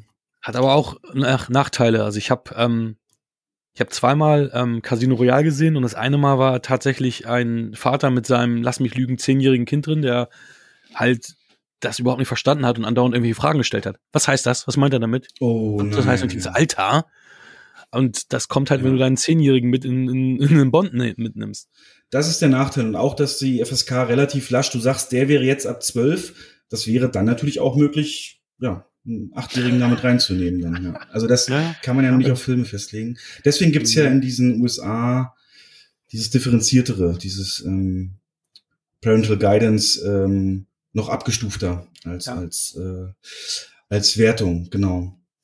Aber gut, Aber dann- in unserem Alter. aber- Genau, aber dann ist es auf jeden Fall wesentlich sinnvoller, die Insel ab 16 äh, zu lassen, um einfach dann diese Möglichkeit ab, für Sechsjährige den zu, zu verschließen. Also, ja, weil, weil dafür ist er dann definitiv eine Nummer zu, zu heftig. Ähm, ja, Da können wir sicherlich, oder können wir nachher, oder Querverweis auch wieder Transformers. Ich meine, du hast gerade das Beispiel gebracht hier, Thor. Ähm, und Transformers ist ja ab 12 und wir haben da eine Szene, wo Optimus mit seinem, äh, also mit seiner Klinge am Arm einen anderen Roboter von unten praktisch äh, nach so einem Autobahnfight die, die Kehle durchbohrt und dann den Kopf zer zerplatzen lässt, so. Ähm, was auch nur durchgehen konnte, weil das Roboter sind. Ne? Aber trotzdem Ja. ist das äh, Bild natürlich klar. Also schwierig, ähm, sich da zu positionieren. Aber interessant, dass Beta, ja, stimmt, dass er da so gemessen wird. Gibt es denn noch irgendwelche Trivia-Facts, die jemand droppen möchte? Oder wollen wir langsam schon zu dem Fazit kommen, wie wir die Filme finden? Also den Film finden, die Insel finden. Ich habe noch äh, ein Trinkspiel als Vorschlag für alle, die es gucken. Also ganz kurz noch, im dritten Akt, das ist sehr ungewöhnlich, geht der Film wieder zurück an Ausgangspunkt. Nur so viel sei gesagt, das ist sehr ungewöhnlich und ähm, äh, finde ich tatsächlich mh, ist ein gutes Ende, aber qualitativ äh, nicht der beste dritte Akt eines Films. Unabhängig davon, Trinkspiel, ähm, äh, äh, ähm, Product Placement. Wann immer ihr ein Product Placement seht, könnt ihr einen heben. Und wenn ihr es bis zum dritten Akt schafft, dann habt ihr eine gute Leber.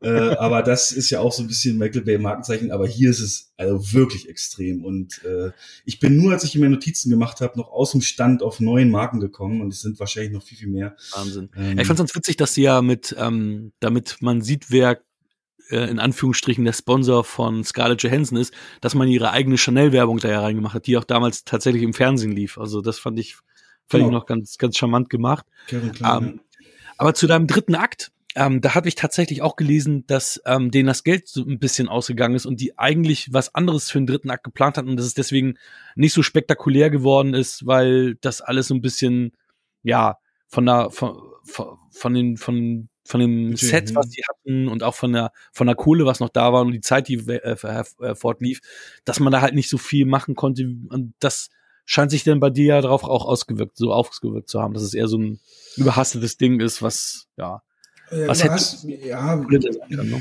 es ist halt in dem Sinne nichts Neues. Das ist, du kennst ja die Location schon. Du hast Ja. trotzdem natürlich ein schönes, schönes visuelles Abschlussbild ähm, mit schön der Musik auch dazu und allem. Äh, da bietet sich ja die, der Standort dieses, ähm, also dieses In-Film-Standort dieser dieser Facility an. Aber das ist mir tatsächlich neu, dass du das sagst. Ich hatte nur gelesen, dass der im Jahr 2019 spielt, wie ja vorhin schon gesagt wurde, was eigentlich viel weiter in der Zukunft sein sollte, weil ihnen auch da das Budget gefehlt hätte, die Städte vor allem noch futuristischer zu gestalten. Also dann Mhm. ist das ja eine rote Linie, dass er da Ja. Ja. Äh, gerne mehr gewollt hätte, der Film anscheinend. Mhm, das ist interessant. Mike, hast du noch irgendwelche Trivia Facts oder irgendwas äh, Abschließendes zu sagen? Willst du zu deiner Wertung kommen? Ja, ich kann, äh, ich kann zu meiner Wertung kommen. Also in Summe gebe ich da Stefan vollkommen recht. Äh, visuell ist das wirklich ein Film, der sehr viel Spaß macht. Also ich mag halt auch den mittleren Akt da, äh, also der, den präferiere ich da am, stärksten, weil der spielt außen. Du hast halt auch ein schönes Farbsetting. Im ersten Akt ist es ja eher so, so hell, bläulich, weiß, steril. Und im zweiten Akt hast du halt so ein bisschen die Wärme. Ne, deswegen super Sommer-Blockbuster-Film. Und den dritten Akt, also ich hatte da gedanklich auch schon abgeschaltet. Ich dachte, ach geil, ist, hatten sie da äh, Happy End? Oder, ach nee, da geht ja noch 20 Minuten der Film, oh Gott. Und das passt überhaupt nicht. Äh, natürlich müssen die jetzt irgendwie besser abschließen, deswegen müssen die 20 Minuten noch rau, rein. Äh, aber ich fand zum Beispiel den Endkampf, ähm, der war so miserabel geschnitten. Der, die hatten da innerhalb von wenigen Sekunden solche krassen Sprünge von wo die äh, äh, die Protagonisten standen und auf einmal sind sie fünf Schritte weiter und es ist nicht, also man hat es nicht gesehen. Und das fand ich, also den Endkampf fand ich wirklich miserabel. Äh, aber ich, und mal abgesehen davon, die, die Dialoge, wenn die ein bisschen besser ausgearbeitet wären, hätte der Film auch äh, noch einen Punkt mehr bekommen können. So ist es am Ende eine gute sieben. Funny Games strafst du so ab und dann äh, sagst du ja, der dritte, dritte Akt war schlecht und äh, gibt's noch sieben. Ich schließe mich deiner Wertung an. Auch von mir gibt's sieben Punkte und ähm, alles, was du vorher gesagt hast, dem stimme ich voll zu.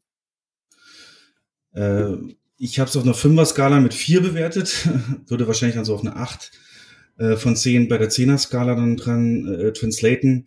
Äh, wie gesagt, Eskapismus pur mit einer doch sehr ähm, guten angelegten Story, Grundlage-Story, die finde ich, und das ist immer wertvoll bei einem Film, auch zum Hinterherreden animiert. Also wir könnten das hier noch rausbreiten, machen wir jetzt nicht, aber ähm, zu reden einfach, wenn es das gäbe, Glaubt ihr, das würden, würde sich, also obwohl es unethisch ist, würden das unsere Rich und die, die, die, die Elite, die ein, oberen 1% in Anspruch nehmen?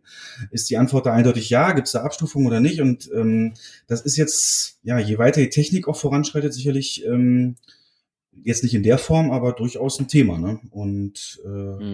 da kann man auf jeden Fall noch länger drüber nachdenken. Aber deswegen guckt man den Film nicht, das ist dann schöner Nebeneffekt, sondern natürlich um das, äh, also ich gucke ihn, um das Michael Bay Feeling zu bekommen und das kriege ich hier, deswegen acht von zehn.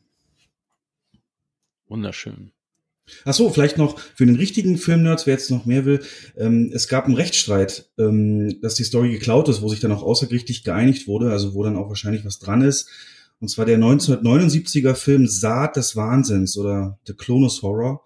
Ähm, das ist wohl ein Rip-Off von diesem Film und hat sich Warner Bros. natürlich nie eingestanden, aber sich außergerichtlich mit dem Regisseur von diesem Film geeinigt, also doch, Aber auch siebenstellig, ne? Also die haben sich ja ganz schön hoch geeinigt, ne? Das war, glaube Ja. ich, siebenstellig sogar.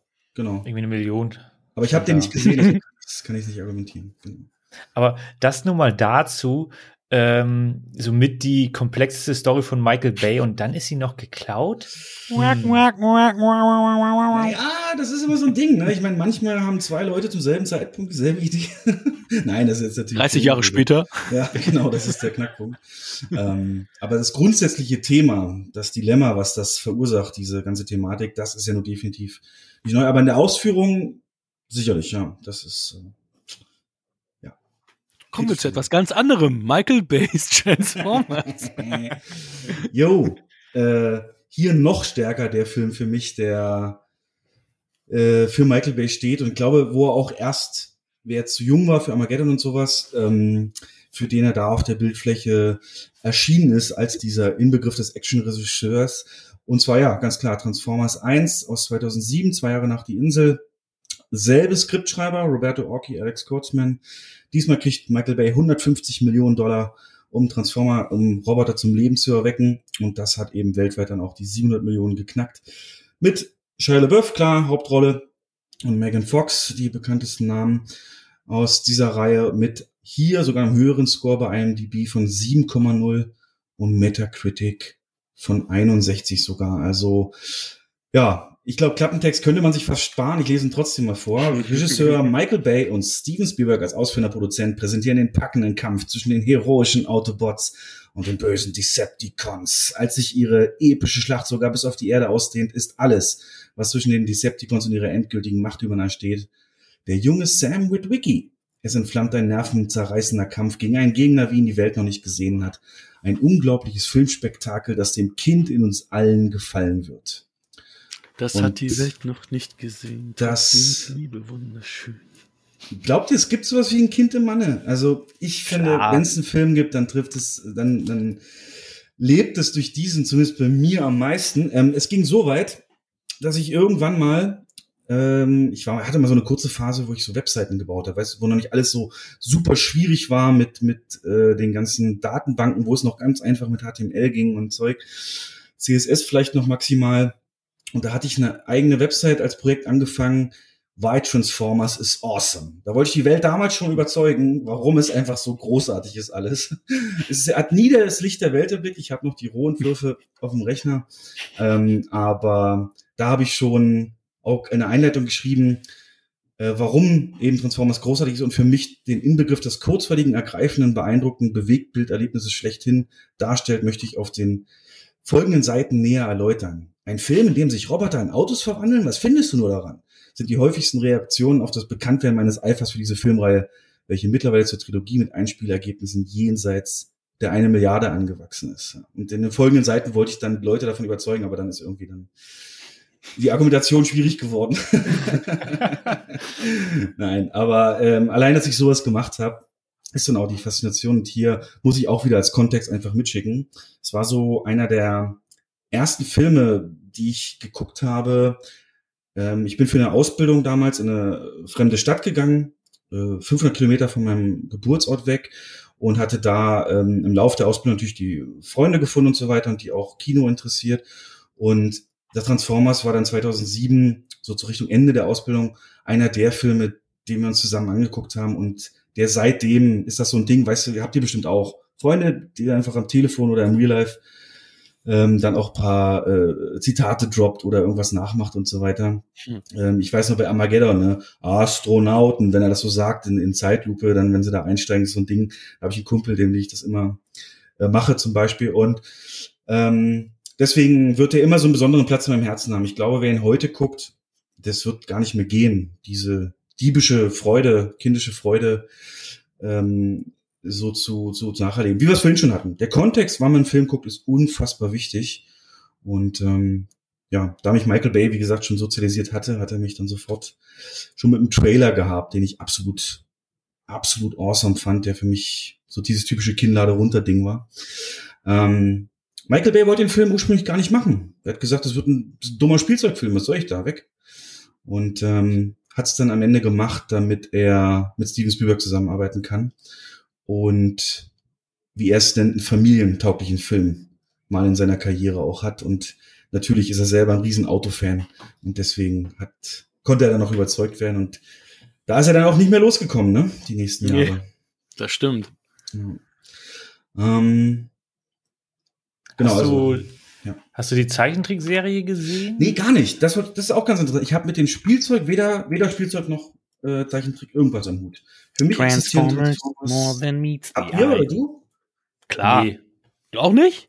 Nee, ich habe die auch nicht gesehen. Deswegen war das Ja, für mich natürlich äh, schon mal, also die Marke kannte ich natürlich äh, und, und als der Film dann in die Kinos kam, äh, klar muss man sich den halt angucken, ähm, weil das halt, da haben halt alle drüber gesprochen, aber ich habe die Zeichentrickserie nie gesehen. Die lief dann zur falschen Zeit. Den dritten haben wir im Kino zusammen gesehen, oder? Oder auch den zweiten schon? Nee, Ja, den dritten haben wir definitiv im Kino zusammen gesehen, weil da bin ich im letzten Akt eingeschlafen. Das war mir dann zu viel Action. Ja, das war der erste Film, wo ich gemerkt habe, ich werde zu alt für diese Scheiße. Das Wow. war Transformers 3. Ah, okay, drei. Hm. Mhm, Früher, früher war es immer so, dass ich gesagt habe, Scheiße, warum ist die Action-Szene nicht länger? Und das war das er, äh, erste Mal, dass ich gesagt habe, Scheiße, warum ist die Action-Szene nicht kürzer? da habe ich gemerkt, okay, langsam, langsam wirst du hier Rix und Myrto ähm, Ja. beide in, in Reinkultur gemixt und zu alt für diesen Äh, Scheiß. tatsächlich, so sehr ich Transformers liebe, hat das bei mir ab vier eingesetzt und vier und fünf habe ich auch nicht auf DVD oder Blu-ray oder nochmal geguckt seit Kino. Ähm, da sag auch ich, also das hat einfach dermaßen nachgelassen. Da ist für mich im Kanon so nach drei Ende. Ja. Wenn du nach Hamburg oder nach, in die Nähe Hamburg kommst, ich äh, schenk dir vier und fünf, die kannst du haben. Dann. Die hab Die ich brauchst du nicht mehr, oder was? Oh nein. Ja, Nee, die- aber doch gar nicht. Da gebe ich dir auch recht. Und ganz ehrlich, wer zu lange dasselbe einfach macht, Michael Bay hätte sich zwischendurch auch andere Projekte suchen müssen und, und mal wieder frischen Wind so rein. Hätte mal Bad Boys 3 machen sollen, wobei das haben die Jungs gut gemacht. Ich mag Bad Boys 3. Das waren genau neue Regisseure und der ist ja der erfolgreichste Film letztes Jahr gewesen vom Einspiel. Ne? Ja, Platz aber warum? Ja.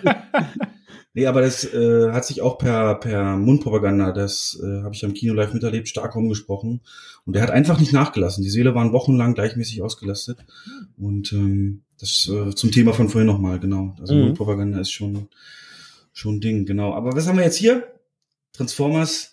Aber auch Hochkaräter, ne? Wir haben John Turturro und John Voight auch mit dabei. Also zwei Charakterdarsteller auch, ne? die auch hier mit dem arbeiten müssen, was sie bekommen. Ne? Und Mhm. das ist eben einmal Verteidigungsminister, Politiker, der ein bisschen selbst Hand anlegt äh, und Action sucht am Ende. Und äh, einen völlig overacteden Geheim, Geheim Agency-Agent. Äh, Wisst ihr, ich muss mich jetzt outen. Also ich, ich glaube, ihr werdet es nicht so sehen, aber das war eine der größten, damit habe ich am, meisten Spaß gehabt, mit John Turturros äh, Overacting-Nummer. Die meisten anderen One-Liner oder Dinger, da konnte ich überhaupt nicht mit connecten und äh, aber das, das, das war over the top, aber es hat mir gefallen. Muss ich, muss ich, äh, muss ich so gestehen. Ich fand's gut. Und im zweiten hat er es geschafft, nochmal aufzudrehen, seine Rolle. Ne? Ja, ich weiß gar nicht mehr, was da genau alles war, aber ich weiß, dass da auch noch, noch einiges ging, ja. Ja. Ja, ich, also ich, ich bin da ganz bei dir und ich glaube auch, das war der Grund, wieso der überhaupt im zweiten Teil dabei war. Äh, weil, also sind wir mal ehrlich, du, du hast zwar den absolut fantastischen Cast äh, genannt und gleichzeitig hat Stefan gesagt, so, ja, aber die müssen halt mit dem arbeiten, was sie da bekommen. Der Film geht Stunde 20 Nein, und hat nee, so viele der Charaktere. ist mega lang. Genau, er hat so viele Charaktere und trotzdem kriegen die Charaktere nicht genug Raum, um sich weiterzuentwickeln. Äh, die hätten den halben Cast äh, ruhig rausstreichen können, ähm, weil, weil, also irgendwie Anthony Anderson, der war total überflüssig und ich finde ihn fantastisch. In The Shield hat er wirklich eine geniale Antagonistenrolle gespielt und der ist halt hier einfach nur äh, ein Hacker, der dann einfach ein paar One-Liner raushaut. Aber also ohne ihn wäre der Film genauso äh, gelaufen. Und das fand ich halt wirklich schade, dass sie da ein bisschen Potenzial haben liegen lassen. Du, das muss ich aber, da muss ich genau in dieselbe Kerbe schlagen, die ähm, aus Jessica Jones bekannte Rachel Taylor, die halt diese Hackerin spielt. Genau. Die sind beides Rollen. Wenn du die weggelassen hättest, das wäre völlig egal gewesen. Ich habe mich auch gefragt die ganze Zeit, als auch ihre Gro Rolle immer größer wurde, warum? Mhm. Warum braucht man das? Wofür? Um das dann am Ende direkt wegzuschneiden. Ne? Einfach so, ja, es ist deren äh, Werk vollbracht. Jetzt sieht man die, le die letzten 40 Minuten die gar nicht mehr. Ja, also das, ja, also ja, also auch unbegreiflich. Also ich finde es unbegreiflich. Anthony Anderson auch wieder nur, ja, One-Liner-mäßig und dann so, ja, sie war's, sie war's, nachdem es dann so aufgebaut wurde, ah, wir halten, halten den Mund. Kevin Dunn auch, auch ver, ähm, äh, ver, verpufft, den mag ich ja auch immer gerne, der den Mhm. Ronald Ricky spielt, den Vater von, von, von Sam. Ähm, ja, also ich bin ja noch nie ein großer Shia LaBeouf-Fan gewesen. Das hat er tatsächlich ähm, durch Peanut Butter Falcon wieder wettgemacht, dass ich gesagt habe, wow, in dem Film ist er echt großartig und ist ein toller Film. Ähm, sonst Indiana Jones, Star, äh, hier Transformers, boah, Shia LaBeouf, wow, weiß ich nicht. Was ich erstmalig hier auch gesehen habe äh, oder ge gedacht habe, was ganz merkwürdig ist, ich fand ja immer, dass Megan Fox in den Film mega heiß und eine 10 ist. Jetzt habe ich gedacht, ja, sie sieht sehr hübsch aus, aber warum da meine Hormone immer durchgedreht sind, kann ich heute auch nicht mehr so ganz nachvollziehen, ähm, weil ich ja wirklich mein, mein Atem teilweise gestockt habe, wenn ihre Szenen kamen. Ähm, da habe ich, muss ich auch sagen, habe ich jetzt auch viel mehr Spaß wieder mit Bernie Mac gehabt, der, der leider auch schon verstorben ist, ja. als, als Autoverkäufer. Das hat mir auch gefallen. Ähm, ich glaube, was, was für mich jetzt der ausschlaggebende Grund auch war, dass ich tatsächlich Transformers um einen Punkt nach unten gewertet habe in meiner Endwertung. Du hast jetzt so viel davon gesehen und damals war das halt natürlich erstmalig. Du hast noch nie diese Materialschlacht gesehen. Mhm. Diese, die Effekte waren super und die Action war toll. Und da, da habe ich über einige Sachen damals halt schon hinweggeguckt, die, die mir damals nicht so gut gefallen haben, weil ich gedacht, wow, ey, was ich hier gerade zu sehen bekomme. Und die Effekte sind jetzt ein Ticken angestaubt, sieht immer noch gut aus, aber einige Sachen sind schon ein bisschen angestaubt. Ähm, und ja, ich habe das jetzt schon in fünf Transformers-Filmen mittlerweile gesehen. Nein, sechs, wenn du Bumblebee mitrechnest, obwohl Bumblebee natürlich ein bisschen weniger ähm, von der Materialschlacht hat als, als die Teile. Und natürlich super viele andere Blockbuster, die auch visuell viel zu bieten hatten, dass ähm, dadurch Transformers für mich ein bisschen abstinkt jetzt in der Retrospektive, als es ähm, damals der Fall war. Aber das ist auch, das ist auch so ein Argument, das ich vielleicht so ein bisschen entschärfen kann, denn das hatte ich oder hat also die die die die die Mutter dieses Arguments, was du gerade gebracht hast, ist die Sexiness von Megan Fox oder welches Argument? Nein, äh, mit dem mit dem satt gesehen und damals was Neues und so weiter, ähm, ist natürlich Jurassic Park. Du wirst das könnte man eins zu eins dein Rant gerade auf die Jurassic Park Filme so ein bisschen übertragen. Ähm, diese Magie eines ersten Males oder diese diese Saurier und dieses ähm, was Neues wirst du halt nicht reproduzieren können. Und das Problem hat jeder Film, der irgendwas so groundbreaking äh, gemacht hat. Deswegen ist ihm vorzuwerfen, verstehe ich. Und du hast natürlich trotzdem recht, weil die auch vom Skript her und dann später einfach so belanglos und völlig, also auch mich, sogar mich verloren haben einfach ab dem vierten, ähm, weil sie einfach in allen anderen Belangen nichts mehr bieten konnten und nicht äh, irgendeine andere Stärke dafür aufgebaut haben. Aber das Argument, das war dann einfach nichts mehr Neues, ist nicht inhärent dem Film anzulasten, finde ich, weil wie Kommt auch. immer drauf an. Wenn, wenn er natürlich andere Vorzüge hat, dann ja, hat er leider nicht. Ja. Weil, dann wäre es ja so gewesen, dass ich gesagt habe, Mensch, ist jetzt ein bisschen, weil ich, es gibt super viele Filme, wo ich dann sage, Mensch, die Effekte sind jetzt fast, guck dir Terminator 1 und 2 an. Die Effekte sind schon lange nicht mehr so, wie sie waren. Also ich meine, wir sind auch zu jung, als dass wir Terminator 1 noch State of the Art geguckt haben. Mhm. Aber Terminator 2 war damals noch State of the Art. Heute viele Sachen veraltet, aber trotzdem noch ein fantastischer Film. Also weil der noch super viele andere ähm, Aspekte zu bieten hat. Und ähm, Transformers ist halt die Hure, die, wenn sie 30 Kilo zunimmt und ähm, die Haut labbrig ist, halt nicht mehr sexy ist. Ne? Ja, ich muss da direkt mal reingrätschen, ja, weil äh, ganz so ist das nicht. Also ich gebe dir recht, die Effekte äh, wirken nicht mehr so State of the Art. Aber sie sind noch äh, gut, auf jeden Fall. Genau, genau. Also man muss auch sagen, also der hat äh, mal wieder eines dieser Academy Award Probleme. Der hat eine Oscar-Nominierung bekommen und wer, also für den Visual Effects, wer bekommt den Oscar? Der Goldene Kompass. Ich bitte euch. Die Konkurrenz war gar nicht da und trotzdem kriegt irgendein anderer Film den Oscar. Okay, gut. Naja, Star Wars Ex, Ex Machina, ne? Das war ja auch so ein Ding. Ja, genau. Nehme ich einfach mal so hin. Ähm, das, was natürlich das Problem grundsätzlich bei diesen Art von Computereffekten ist, und das haben sie mit den ganzen Marvel-Filmen überhaupt nicht im Griff, ist ähm, das Zusammenspiel zwischen der Echtwelt und den Effekten. Also die Transformers sehen fantastisch aus, in sich geschlossen, und in einem computeranimierten Film würde, da, würde das super passen. Aber dadurch, dass ähm, die ja in der Echtwelt interagieren, sieht es dann teilweise nicht passend aus. Also die, die allein schon die Entscheidung, so, ja, da ist eine Stadt, lass uns die Transformers da hinjagen, damit die da alles in Schutt und Asche liegen. So, ja, okay, Kollateralschäden vom Verteidigungsminister, so what, ne? Mhm. Und dann sieht man halt PG-12, äh, PG-13, also FSK 12, ähm, die Transformers fallen um die Leute herum, keiner stirbt, alle laufen dann irgendwie weg und da fehlt einfach dann auch so ein bisschen der, das Nachvollziehbare. Also wenn irgendwie ein großer Transformers zwei Meter an meinem Kopf vorbei äh, rauscht und ich reagiere nicht, ja, ich reagiere nicht, weil da nichts war. Also da, da fehlt mir dann auch so ein bisschen der, der Impact. Und das muss man in Effekten da ganz deutlich äh, ja ankreiden, aber da, da haben halt andere Filme genau die gleichen Probleme. Also natürlich ein Star Wars Episode 1 mit Jar Jar Binks hat das Problem.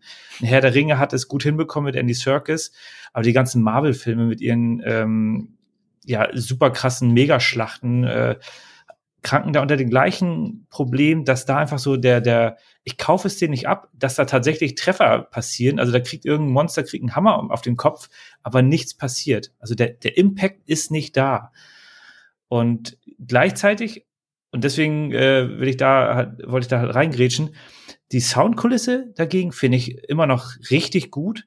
Du mhm. brauchst aber da natürlich schon ein paar mehr Lautsprecher als äh, um, um halt wirklich von allen Seiten beschallt zu ja, werden. Aber der Soundbar reicht. Ich habe ich hab ja den tatsächlich gestern nur mit Soundbar gesehen. Also ich hatte überlegt, ob ich den über die PS5 laufen lasse mhm. mit, ähm, mit Kopfhörern, habe aber mich für die Soundbar entschieden und auch da ist es schon wuchtig genug. Also der bietet von der Soundkulisse echt viel. Du wirst natürlich, ich habe ja ähm, die Anlage, die du hast, die, die hatte ich ja, ja auch mal. Du hattest die ja mhm. freundlicherweise äh, zweimal damals bestellt. Und ich hatte Transformers auch zweimal mit, mit der Teufelanlage gehört. Und natürlich war das mehr Bums und natürlich noch geiler. Aber ähm, ja, der, der, der bietet natürlich viel, was das ja, vor allem, also vor allem die Dynamik, die du hast. Also da, da, wenn du eine Anlage hast, dann lohnt sich dieser Film definitiv, weil du halt dann mal von allen Seiten beschallt wirst. Und äh, auch dort, der hat da ja auch zwei Oscar-Nominierungen bekommen für Sound Editing und Sound Mixing. Keinen gewonnen. Ich kann das nicht einschätzen. Hier der, das Born-Ultimatum hat er, glaube ich, gewonnen. Beide. Oh, weiß ich nicht mehr. Äh, an den kann ich mich nicht erinnern, dass ich den je gesehen habe. Und wenn dann, wäre ja, da sowieso. Die Academy hasst einfach so, so Blockbuster. Ja, aber da würde ich es halt eher sagen, wenn man da halt wirklich äh, super, super Sound-Editing hast. Du hast also gute Effekte und die dann auch gut abgemischt. Da muss man dann auch mal einsehen, dass das das Beste in dem Jahr war wahrscheinlich. Aber wie gesagt, ich kann das da nicht einschätzen, weil ich den äh, Born Ultimatum nicht im Kopf habe. Ja, für mich war das damals auch immer eine Referenz, muss ich sagen. Also mich haben ja Leute dann auch gefragt, warum, da hatte ich damals natürlich noch ein, ein LCD 40 Zoll, warum braucht man Blu-ray? Wenn die gesehen haben oder ich erzählt habe, stolz, ja, Blu-ray, dann habe ich immer Transformers ja. angemacht. Über die Anlage, Blu-ray Transformers, gestochen scharfes Bild, knackig, Bombensound und hab gesagt, hier, darum Blu-ray und nicht mehr DVDs hier, Motherfucker. Dann sind sie nach Hause gegangen, haben gesagt, ich bin doof. Okay. Ja. Idiot. genau, Idiot, abgewogen sind gegangen. Und ich dann, aber, aber ich hab doch Tipps gemacht.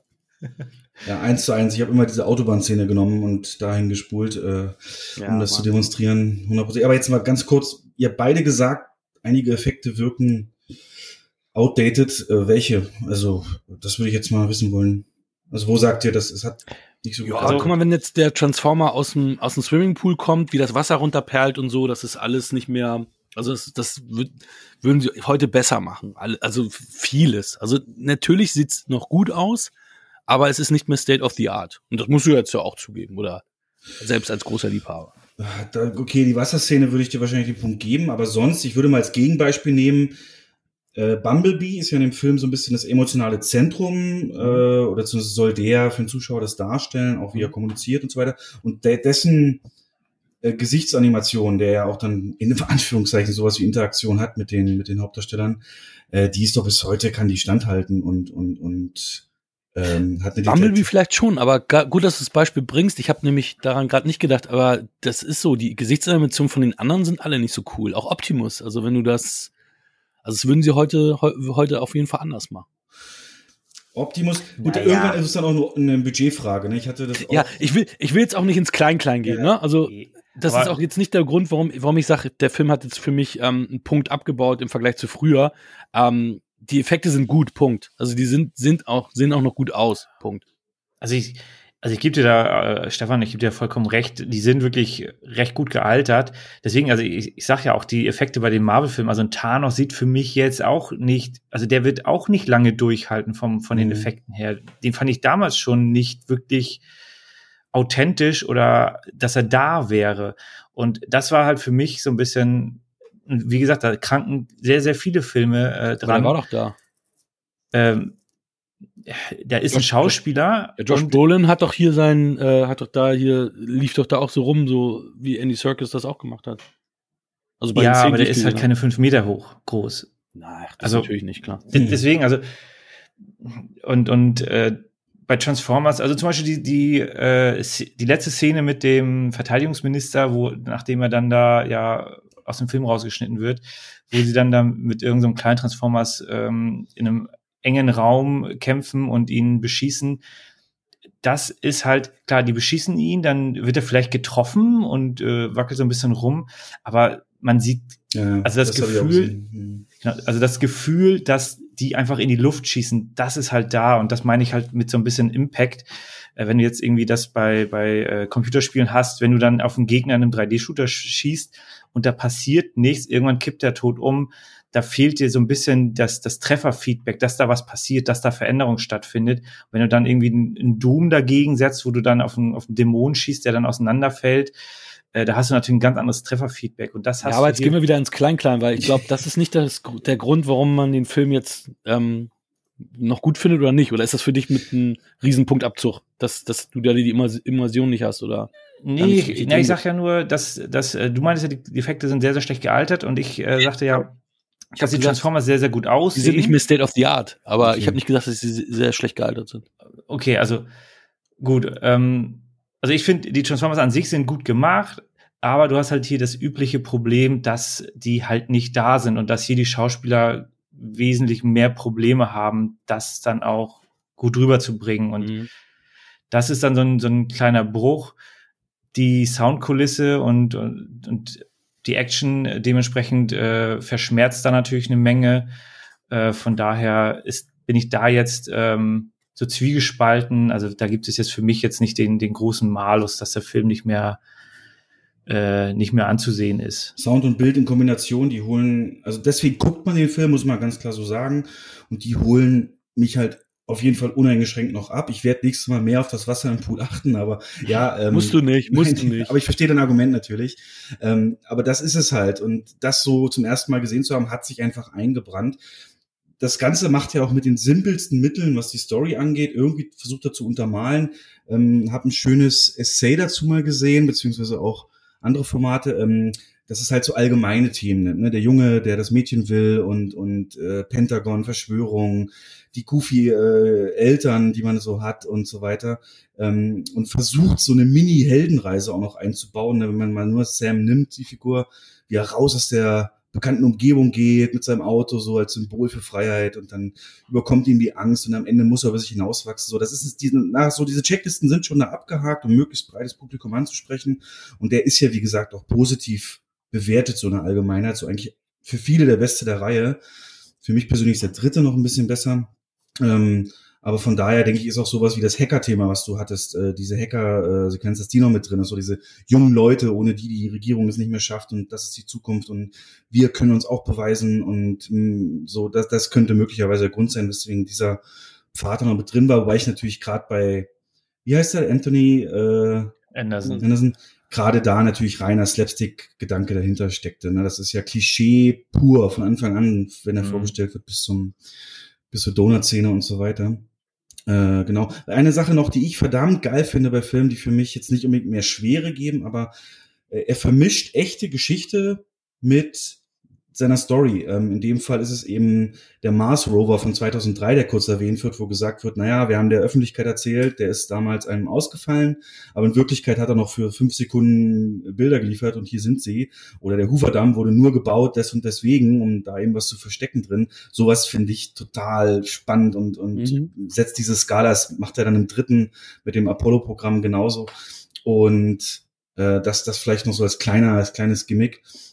Und ich äh, verstehe auch grundsätzlich natürlich jede Kritik daran. Dumm und, und simple Story und so weiter. Aber eine Sache bezüglich eben Megan Fox und äh, die hier gar nicht im Sinne des Stresses, aber oft und in Kritiken so klischeehaft ähm, immer so als Beispiel für, für einfach nur Eye Candy genannt wird, würde ich mal kurz reingehen wollen. Fun Fact vielleicht, ähm, auch vorgesprochen für die Rolle haben Emma Stone und Amanda Seyfried wäre sicherlich ein anderer Film geworden. Die hätten der Rolle sicherlich ein anderes, andere Form gegeben. Aber dieses Vorteil, was jetzt Megan Fox halt abbekommt, ich finde es ist, man macht sich dann doch schon zu einfach. Und das Problem ist einfach, dass Michael Bay das, was er vielleicht mit ihr wirklich sagen wollte, ähm, nicht rüberbringt, weil er so ein visueller Typ halt ist. Weil natürlich hast du bei Transformers sofort die Motorhauben-Szene da, wenn sie da das checkt im äh, so weiter. Als Klischee, dass Michael Bay einfach nur seine eigene Geilheit so befriedigen will, indem er so Leute, äh, indem er so Schauspielerinnen castet und dann eben in allen möglichen Winkeln filmt. aber allein wenn man sich mal diese Szene nimmt, diese Motorhauben-Szene, klar steht sie da bauchfrei rum und und und äh, wird so gefilmt, nur darum und was geredet wird. Man sieht nicht mal ihren, ihr Gesicht, wenn sie was redet, sondern nur eben das. Ähm, aber äh, sie hat in diesem Moment in dieser Szene den Plan von vom Auto. Ähm, Sam Witwicky ist hier eigentlich der flache, ähm, ähm, ähm, ähm einfältige eindimensionale Charakter, der einfach oh, jetzt habe ich den Spruch schon wieder verkackt, oh nein, jetzt muss ich ja was anderes sagen. Oh, jetzt verstecke ich mich hinter der Motorhaube und beiße meinen Arm, weil es mir gerade so. Das, das, wenn, also im Prinzip, ich habe das so, würde ich zusammenfassen, die Bilder verkaufen wir nicht, was für eine Rolle ähm, Megan Fox in dem Zusammenhang hier spielt. Weil eigentlich ist in dieser Szene der stärkere Part von den beiden. Und sie wird halt aber so abgefilmt und das ist den Leuten halt auch hängen geblieben und wird immer äh, genommen. Aber wenn man die rein inhaltlich betrachtet, ähm, wird hier viel, ähm, ja, dargestellt, dass sie das eben Verständnis eigentlich mehr für die Thematik hat, in die Sam gerade rein will, nämlich Thema Autos und so. Oder andere Beispiele am Anfang hier diese Seeparty-Szene, wo sie da am, am See sind. Ne? Mhm. Da ähm, gibt's doch so einen so so ein Schwanzvergleich zwischen ne, Megan Fox Freund und, und Sam Witwicky. Und sie geht am Ende dazwischen und löst das so ein bisschen auf und hält diese uh, Gorillas so ein bisschen äh, äh, zurück.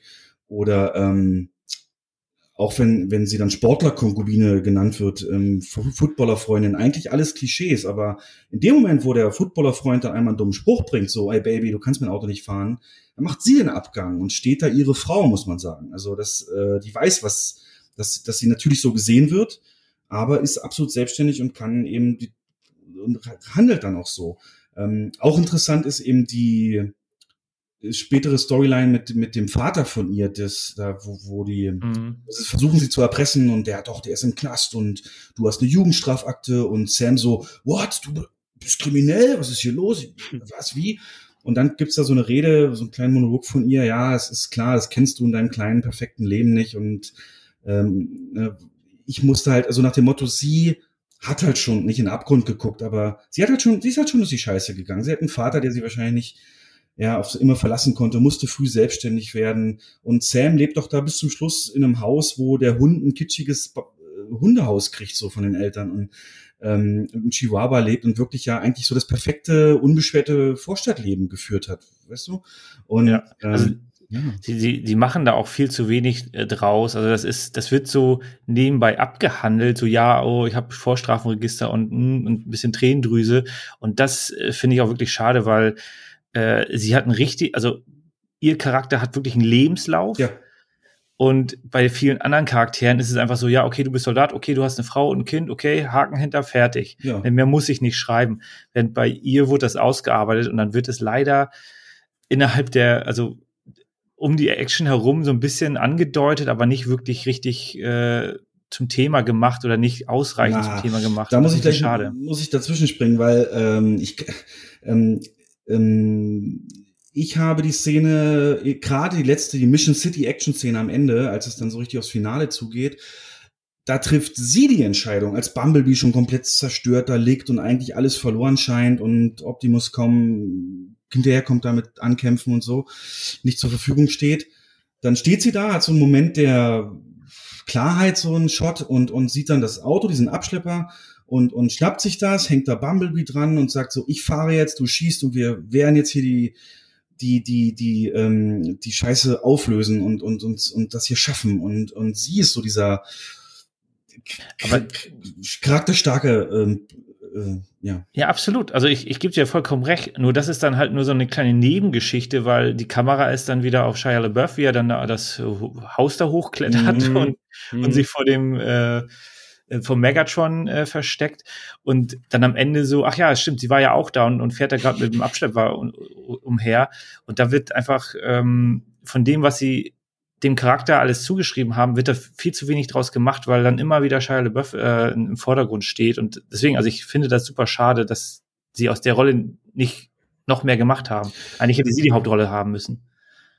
Das ist ein, das, das ist ein toller Satz. Das, äh, wow, ja, das könnte man mit leichten Umschreiben so hinbekommen haben, ja. Ich verstehe halt nicht, du hättest, das hatten wir anfangs ja auch gesagt, dass da auch zu viele Figuren sind. Wenn du irgendwie zwei, drei Figuren weg, weggelassen hättest, hättest du ja den Figuren, die da sind, noch ein bisschen mehr Raum geben können. Also auch mhm. der Soldat äh, von Josh Duhamel gespielte, haben wir am Anfang ja auch, ähm, er skypt irgendwie mit seiner Frau und seinem Baby, dass man sieht, okay, er hat die jetzt länger nicht gesehen oder er hat sein Baby noch nie gesehen, also er ist schon länger weg. Da werden ja ein paar Sachen geplantet, da wird so ein bisschen Hintergrund gemacht und dann siehst du die erstmal eine Stunde wieder alle nicht und dann kommen sie doch irgendwann wieder und ähm, das wäre vielleicht schöner gewesen, wenn man einfach mal sich auf ein paar weniger Figuren ähm, konzentriert hätte, weil es ja kein Ensemble-Film ist. Das ist, ähm, ist schade. Ich glaube, das kann Michael Bay einfach nicht. Der braucht diese, du hast es auch im letzten Film schon gesagt, dieses schnellen Schnitte auf verschiedene Locations innerhalb kürzester Zeitraum. Mhm ganz markantestes Beispiel für Michael Bay ist, dass die Kamera niemals stillsteht, selbst in Dialogen im kleinen Raum. Also ja, stimmt, immer Bewegung ja. in den Kamerabildern. Und ich glaube, er braucht das einfach, um dann einfach auch mal auf diese Donutszene zu schneiden, dann wieder auf die und dann auf die, um auch so ein Gefühl von diesem Bombast äh, in seinen Augen wahrscheinlich oder dieses viel passiert zur gleichen Zeit und es darf nie Langeweile aufkommen. Wahrscheinlich auch äh, von ihm bewusst so gesteuert. Aber für das, ähm, was danach kam in Transformers und gerade auch wenn du die weibliche Rolle in Transformers 3 mal daneben hältst, ist das schon stark ausgearbeitet ja. und ähm, wie gesagt, in meinen Augen äh, widerspricht. Ich habe das natürlich nicht alleine alles in der Form rausgefunden. Da kann ich hier an der Stelle mal die Empfehlung machen. Der YouTube-Kanal Patrick H. Willems, das sind Video-Essays zu Filmen verschiedenster Couleur, sehr, sehr toll gemacht. Sehr guter Mann, Patrick H. Willems. Und der hat eine zweiteilige Folge äh, zum Bayham. So, oder ist Michael Bay, was ist, was, was motiviert eigentlich Michael Bay? Warum ist er so, wie er ist? Und geht wirklich viel im Detail auch an. Und ähm, da kommt er wirklich gut weg, Michael Bay. Und ähm, da habe ich auch viel meine, meiner Sicht auf ihn ähm, erweitern können. Ja, genau, das vielleicht als Bildungsauftrag, genau. Was wir natürlich im Deutschen nicht ja. was wir im Deutschen nicht mitbekommen, was ähm, für die Original Voice ähm, Leute interessant ist, ähm, Megatron wird gesprochen von Hugo Weaving. Und ähm, Optimus Prime wird tatsächlich von Peter Cullen gesprochen, der ihn auch in der Zeichentrickserie gesprochen hat. Also es ist ähm, derjenige, der ihn in den 80ern gesprochen hat, spricht auch Optimus Prime ähm, hier in diesem, in diesem Film. Finde ich ganz interessant. Ich finde aber auch die deutsche Synchro mehr als passabel und auch die deutsche Optimus-Stimme. Rainer Schöne macht die ähm, mhm. Hervorragend getroffen. Übrigens, Rainer Schöne kann man auf WeWave buchen. Da kann er euch einen Anrufbeantworterspruch äh, in Optimus-Stimme oh. einsprechen. Ich hatte mal versucht, ihn anzufragen. Für 30 Dollar sprechen einer so BC-Promis äh, was ein, WeWave, ähm, ob er nicht das Intro für unseren Podcast sprechen mag, aber er hat äh, noch, er, er, er tut sich noch ein bisschen schwer mit Werbeanfragen, äh, das will er eigentlich nicht, deswegen geht das nur so eher. Also du kannst zum Beispiel jemand, der Transformers-Fan ist, Glückwünsche einsprechen lassen, auch als Video von ihm. Und das geht da. Aber ich finde nochmal, um zurückzukommen, äh, die deutsche Synchro habe ich überhaupt nicht zu meckern. Aber Peter Kallen, da ich nie den Comic oder, oder Serie Bezug hatte, für mich gar nicht so ein Gewicht gehabt in der Form. Das klang halt cool. Es ist lustig, dass du es so sagst, weil mit Rainer Schöne verbinde ich halt viel, weil ähm, auf Seit 1 gab es früher die Sendung Vor Boyard, das war so eine Game Show. Mhm, okay. Und die hat er moderiert. Nein. Und, äh, ja, ja, und das war ganz toll. Und hat er auch immer viel Französisch gesprochen. André, auf einmal Tigre. und so. Diese Vor Boyard-Serie haben sie irgendwann noch mal vor ein paar Jahren rausgekramt, nochmal neu gemacht. Ja, ach so, die um, meine ich. Hm, du meinst die nicht, du meinst eine davor. Genau, das ist die, ähm, das war Anfang der 90er, Ende der 80er. Da hat Rainer Schöne, daher kannte ich Rainer Schöne ähm, erstmalig. Also, und ich glaube, Sam Elliott spricht er ja auch immer, ne? Die Synchro. Stimmt. Ich glaube, der macht mhm. auch mit Sam Elliots Synchro. Also er hat ja eine, eine, eine super Stimme. Ja. Und es ist lustig, was du sagtest mit diesen, ähm, mit dieser Seite mit den, mit den Glückwünschen, die du einsprechen kannst, weil da haben wir jetzt auch gerade, äh, was da gibt's, gibt's, gibt's auch so, ähm, die, da ist die äh, Michael J. Fox, also hier Marty mhm. McFly Synchronstimme, okay. die macht, das nehme ich jetzt auch, dass du dann da Glückwünsche einsprechen kannst und so. Ach, also für Fans, also toll, dass es so Internet diese Möglichkeit gibt. Ähm, Top-Überleitung. Michael J. Fox äh, war die Vor Ist nicht mit Megan Fox verwandt. Nein, war die ähm, Vorlage für die Charakterisierung von Bumblebee. Man hat sich Michael J. Fox in Back to the Future genommen und hat den so ein bisschen als Vorlage genommen, wie soll der auftreten und so. Man versucht den ja so eine gewisse Persönlichkeit zu geben, auch wenn es animierte Roboter sind. Aber das war da das Vorbild und für Optimus Beispiel Weise war es Liam Neeson, wo man sagt, er soll so dieses Gravitas und dieses, dieses Auftreten eines Liam Neeson haben. Also auch da hat man sich dran orientiert. Also da sind auch schon ein paar Gedanken reingeflossen. Ja, auch Gibt es hier noch irgendwas Abwehr, äh, Abschließendes zu sagen? Lieblingsszene. Ich muss, ich, ich muss einfach mal einen reinhauen. Auch hier würde das Trinkspiel wahrscheinlich sehr gut funktionieren mit dem Product Placements. Äh, ist aber nicht so on the nose wie in die Insel, aber ja, würde, würde, würde funktionieren, ja. Ähm, naja, die Xbox, da hast du den Sound. Die Xbox, wenn das Ding, dieses äh, My Little Pony und äh, aber dann, dann hört es bei mir schon auf. Und natürlich Hasbro-Zeug. Ja, naja, die ganzen Fahrzeuge, GMC, Camaro und so weiter. Stimmt, natürlich. Da bist du, da bist du so drauf äh, getrimmt. Also für Autoliebhaber ist das definitiv was. Ja, und als ich dann mal einen Kumpel in USA Urlaub hatte, musste ich mir auch äh, den Camaro in Gelb äh, mieten, äh, um da den Trip zu machen. Das da natürlich auch cool mit der Autoszene, ne? Dass, dass da neben dem Camaro ja auch ähm, der Käfer steht und Bumblebee ist ja eigentlich ein Käfer. Richtig. Das war ganz süß gemacht. Wie so eine, wie so eine Staffelstabübergabe, ne? Ja, genau. genau. Und dass denn auch alte Fans wahrscheinlich gedacht haben, hey, das ist doch, das wird doch Bumblebee sein und dann war es eben nicht. Im Standalone Bumblebee kommt er aber als genau das Auto zurück. Ganz genau. Ja. Auch ein schöner Film, kann man sich gut angucken. Ja, da sind die Rollen umgedreht. Da ist, da ist praktisch die Frau die Hauptrolle und ja. Ähm, Abschluss wolltest du haben. Äh, am 6. Juni, glaube ich, 2022 aktuell geplant, der nächste Transformers-Teil.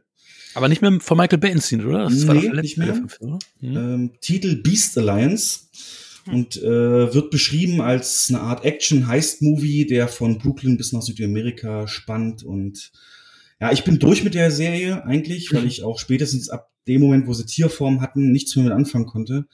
Ist einfach nicht, nicht meins und Beast Alliance klingt da ja auch wirklich nicht gut dahingehend. Brauche ich jetzt einen Gorilla oder was? Keine Ahnung, kenne die Comics nicht.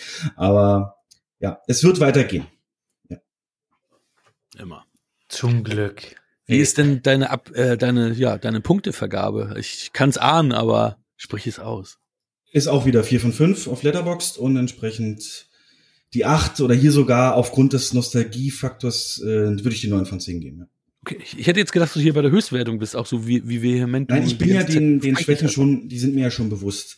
Okay. Und eine Höchstwertung, da bin ich ganz klassisch, das muss halt perfekt sein. Und da, dieser eine Punkt, da haben wir es heute schon noch angesprochen, müsste einfach auch mehr noch bei der Charakterisierung und, und Story, ähm, das ein bisschen cleverer alles angestellt worden sein. Aber ja, für den Rest nur damit auf neun zu kommen, ist schon eine Leistung.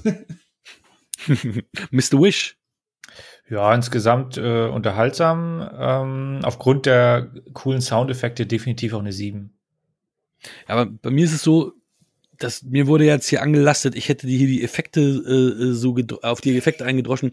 Es ist bei mir eher der Fall gewesen, weil die Effekte nichts Neues und nichts Dolles mehr sind, ähm, ist dieser Hype von damals weg, dass er bei mir war bei einer 7 von 10 und ist jetzt bei einer 6 von 10. Ähm, weil immer noch nett anzusehen, gute Actionsequenzen, aber es ist jetzt nicht mehr so, dass der Film für mich jetzt irgendwie, ja, einen besonderen Platz hat, dass ich sage, okay, Transformers ist ein Ding, das muss man gesehen haben. Ist über, über den Durchschnitt, ich finde find ihn immer noch gut, aber mehr als 6 von 10 gibt es von meiner Seite aus nicht mehr. Ich habe abgewertet. Ja, nobody's perfect. Doch, der, der, der Titelsong, äh, Titelsong, der Outro-Song Linkin Park What I've Done. Damit hatte ich Spaß und danach kamen auch noch ein paar Metal-Songs. Das hat mir ganz gut gefallen. Waren gute, waren, waren, ich habe den Abspann diesmal bis zum Ende rollen lassen. Jo. Wisst ihr denn, was Michael Bay gerade als nächstes vorhat? Ist das schon bekannt? Erzähl. Ich weiß es nicht, deswegen äh, tatsächlich nicht. Urlaub. ja, Michael Bay wollte nächste Woche nach, äh, nach Köln-Ossendorf fahren und dort mal äh, das Big Brother Haus besuchen. Ähm, keine Ahnung. I don't know. Also hier werden zwei Filme genannt. Einer heißt Ambulance, der wohl Filming ist, und Robocalypse, der hm. wohl erst nur angekündigt ist. Und sein letzter war ja Six Underground, den ich auch stärkstens gefeiert habe. Aber das ist vielleicht eine Story für einen anderen Zeitpunkt. ja. Nee, cool. Das, das hat mir, das war so wie so eine Beichte, ne, für mich jetzt. Das ich mal. Kannst du uns noch ein bisschen was zu deinem Podcast erzählen? Ähm, das ist ja für Kinofans von Kinomachern. Kannst du da noch ein bisschen, bisschen noch mal ein bisschen Werbung für dich machen, bitte? Äh, gerne. Das, der Hintergrund ist, dass es natürlich Filmpodcasts zuhauf gibt. Das haben wir uns damals 2018, als wir Mitte 2018 die Idee hatten, mein Kollege und ich, ähm, so überlegt, dann machen wir doch das als Unique Selling Point so ein bisschen, dass wir beide Kinoerfahrung haben oder beide im Kino arbeiten ähm, und bringen so ein bisschen Einblicke zum hinter den Kulissen in den Kinos. Und das war so ein bisschen der Aufhänger und ist es bis heute geblieben. Also wir kümmern uns tatsächlich eher um Branche, um, um, um äh, ja, Szene und, und, und natürlich auch Kinos und aktuell den ganzen Lockdown, Corona, das haben wir alles begleitet aus, äh, aufbereitet, wie sieht's jetzt, wie schlimm ist es jetzt wirklich und wie viele Kinos sind denn jetzt schon pleite und wie wird's weitergehen? Ist ja gerade eine ganz heiße Diskussion. Und das steht immer im Vordergrund. Wir besprechen auch Filme, aber nie in der Ausführlichkeit wie ihr. Deswegen fand ich das gerade auch sehr erfrischend, ähm, das mal so in der Form machen zu können, reine Filmrezession. Das kommt bei uns wirklich immer zu kurz. Ähm, aber natürlich schauen wir logischerweise auch Filme. Wobei ich kann euch sagen, wenn man im Kino arbeitet, ist es wahrscheinlich weniger als wenn man das nicht tut. Einfach weil man den Blick natürlich dann nicht nur auf den Film hat, sondern viel mehr wahrnimmt, wie zum Beispiel, wenn man drin sitzt, ist hier die Temperatur in Ordnung? Äh, warum geht jetzt das Seitenlicht nicht an, obwohl der Abspann schon rollt? Ähm, was ist der, ist der Cache richtig eingestellt, also das Bildformat und so weiter und passt das hier alles, der Sound zu leise, zu laut? Ähm, das, das, das sind so Dinge, die holen einen dann öfter raus, als wenn das lieb ist. Und auch da gibt es ein paar Anekdotenfolgen. Genau, also wer da ein bisschen was wissen will, cinemotions.eu, einfach mal reinhören. Und genau, das, das wäre eigentlich so zusammengefasst. Habt ihr Also denn wenn ihr vor, noch- Ja? Nee, erzähl's mal. äh, wenn, wenn Kinos wieder aufmachen, habt ihr vor, ähm, direkt zu gehen, um einfach das Gefühl mal wieder zu haben? Oder habt ihr, wie es ganz viele befürchten in der Branche, euch so sehr an Home Cinema gewöhnt, dass das kein Muss mehr ist? Ist für mich witzig, was du ja schon sagtest, dass du glaubst, dass das eher in Richtung geht, dass Leute noch Blockbuster gucken. Ich war schon immer der, Typ, der lieber Blockbuster im Kino geguckt hat. Wenn meine Frau jetzt irgendwann gesagt hat, lass mal den und den im Kino gucken, heißt ja, das ist doch ein Drama. Den gucke ich zu Hause. Warum soll ich ein Drama im Kino sehen? Also ich bin Ja. schon immer eher der Blockbuster-Gucker gewesen. Und ähm, Bond will ich unbedingt im Kino sehen, wenn er dann irgendwann mal kommt. Also. ähm, Michael? Ja, schwer zu sagen. Also ich bin jetzt tatsächlich nicht der allergrößte Kinogänger. Äh, die eine oder andere Perle schnappe ich mir dann immer mal. Äh, so wird sich das wahrscheinlich dann auch wieder einpendeln. Äh, aber ich sag mal so, im Jahr gehe ich dann wahrscheinlich fünf, sechs Mal ins Kino. Perfekt. Der Durchschnitt der Deutschen ist 1,6. Damit hast du den gehoben. Und ich danke dir dafür. Gerne. Ähm, nein, aber ist tatsächlich gerade die eine große Frage in der Branche, wenn es äh, wieder kommt. Ähm, die ganzen Perlen sind ja meist so Filme mit mittleren und kleinen Budget. Und die werden wirklich extrem stark ins Streaming gehen. Das ist definitiv so. Und die großen Filme, die wirklich sehr teuer waren, wo das Studio sein Geld nur reinholen kann, wenn es auch noch das Kinogeld gibt, das wird äh, im Kino laufen. Da ist ja auch genug Stau hier mit Fast and Furious und äh, Jurassic World und, und Bond und so. Ähm, die nächsten Avatare stehen in Startlöchern. Und Endlich. Ja, ich glaube, da werden wir noch von überrascht. Ich glaube, der wird wieder, der könnte wieder an den zwei Milliarden kratzen. Muss man, Ich bin gespannt. Auf jeden Fall wird das so, ist das gerade die Grundsatzentscheidung, weil einfach dieses stur drei Monate Kino, dann Streaming, dann Blu-ray, das wird es nicht mehr geben. Das ist tot. Im Moment überlegt man zum Beispiel Filme, die nicht so toll starten, die ja so eine gewisse Zahl Besucher am ersten Wochenende nicht schaffen, schon nach zwei oder sogar einem Monat ins Streaming zu geben. Und so haben, glaube ich, alle was von. Was Mhm. bringt es im Kino monatelang mit vier, fünf Leuten im Saal, Filme durchzuschleifen? Ähm, und so könnten dann Leute, die interessiert sind, das eher gucken und es wäre der Platz für was anderes da. Und mit was anderem meine ich Privatvorstellung und Gaming im Kino. Das ist so der andere große Trend, der sich gerade auftut, ähm, dass man einfach Gruppenviewing im, im Kino, so on-demand Kinosaal mieten und dann mit seiner Family, Friends Privatvorstellung dort schaut oder seine Xbox Playsee mitbringt und im Kino mit seinen Leuten was zockt. Das ist in Ländern wie Südkorea schon bis zu 30 Prozent vom Umsatz, den sie aktuell machen, weil es eben keine Filme gibt. Ja. Das ist bei Facebook und Instagram ja auch gepostet. Fand ich auch ganz interessant. Das, ich hoffe, also das wäre, also wenn sich jetzt das Modell nicht ändert, dann ja, wird das wie bei Schlecker, ne? Das äh, kann eigentlich nur so kommen. Aber dabei, dafür ist unser Podcast da, dafür werden wir euch immer auf dem Laufenden halten und genau, jetzt als nächstes muss erstmal anstehen, dass wir uns in Hamburg treffen, damit ich die Transformers-Filme abnehmen kann. So machen wir das. Kinder, und ihr habt's gelernt, werdet kein Pornodarsteller, habt ihr keinen Bock mehr am Bumsen und werdet keine Kinobetreiber, dann habt ihr nicht mehr so Bock, viel Bock, die Filme im Kino zu erleben. Da, Michi, Willst du mir nicht äh, nochmal einen Ball zuschmeißen? Äh, schönen Rücken spielen wieder. Wollt ihr schon eine Vorschau auf die nächste Folge machen? Also würde, ich höre euch ja auch. Oder ist das noch Top Secret? Und Ja, da, darum geht's ja, darum geht's ja. Michi, stell mir die Frage, Mann. Ja, was kommt denn nächst, was kommt denn in zwei Wochen? Was, Ah, was Michi, wenn da? du mich so fragst, so ganz spontan, gebe ich dir natürlich auch gerne eine Auskunft. Ich sag nur, wie verdammt nochmal habe ich meine Tochter genannt? Ah, es ist soweit. Wir haben Leon, der Profi, im Gepäck. du hast deine Tochter Leon genannt. Leonard ist äh, mein kleiner äh, Nachzügler. Der heißt tatsächlich, den werde ich auch Leon nennen. Meine Frau hat mir in den Augen gerollt und gesagt, warum? Der heißt Leonard. Ja, ich nenne ihn Leon. Ja. Geil. Ja, es ist Leon der Profi. Er wird äh, das nächste Mal bei uns. Ist es der Hauptfilm? Weiß ich gerade. Ja, doch, doch als, Haupt, als Hauptfilm erscheinen. Das liegt in deiner Macht. ich habe die Macht. Ja, Ich bin sehr gespannt. Also danke, dass ich das jetzt schon hören darf, denn wenn ihr Michael Bay als kontrovers nennt, bin ich gespannt, was er zu Luc Besson sagt. uh, ja, da, da, da gibt's, da gibt's auch einiges Ja. zu sagen. Das stimmt allerdings. Ja, Stefan, vielen Dank, dass du da warst. Ich habe zu danken. Und wir hören uns wahrscheinlich auch noch mal. Ich ähm, höre bei dir jetzt immer in unregelmäßigen Abständen zwar rein, aber das, was ich jetzt, ich habe ähm, deine Solo-Folge auch letztens gehört, die fand ich auch sehr schön. Ähm, Mhm. Deswegen auch da wieder, hört gerne beim Cinemotions Podcast rein und wir sehen uns und hören uns in zwei Wochen wieder bei. Wir quatschen über Filme.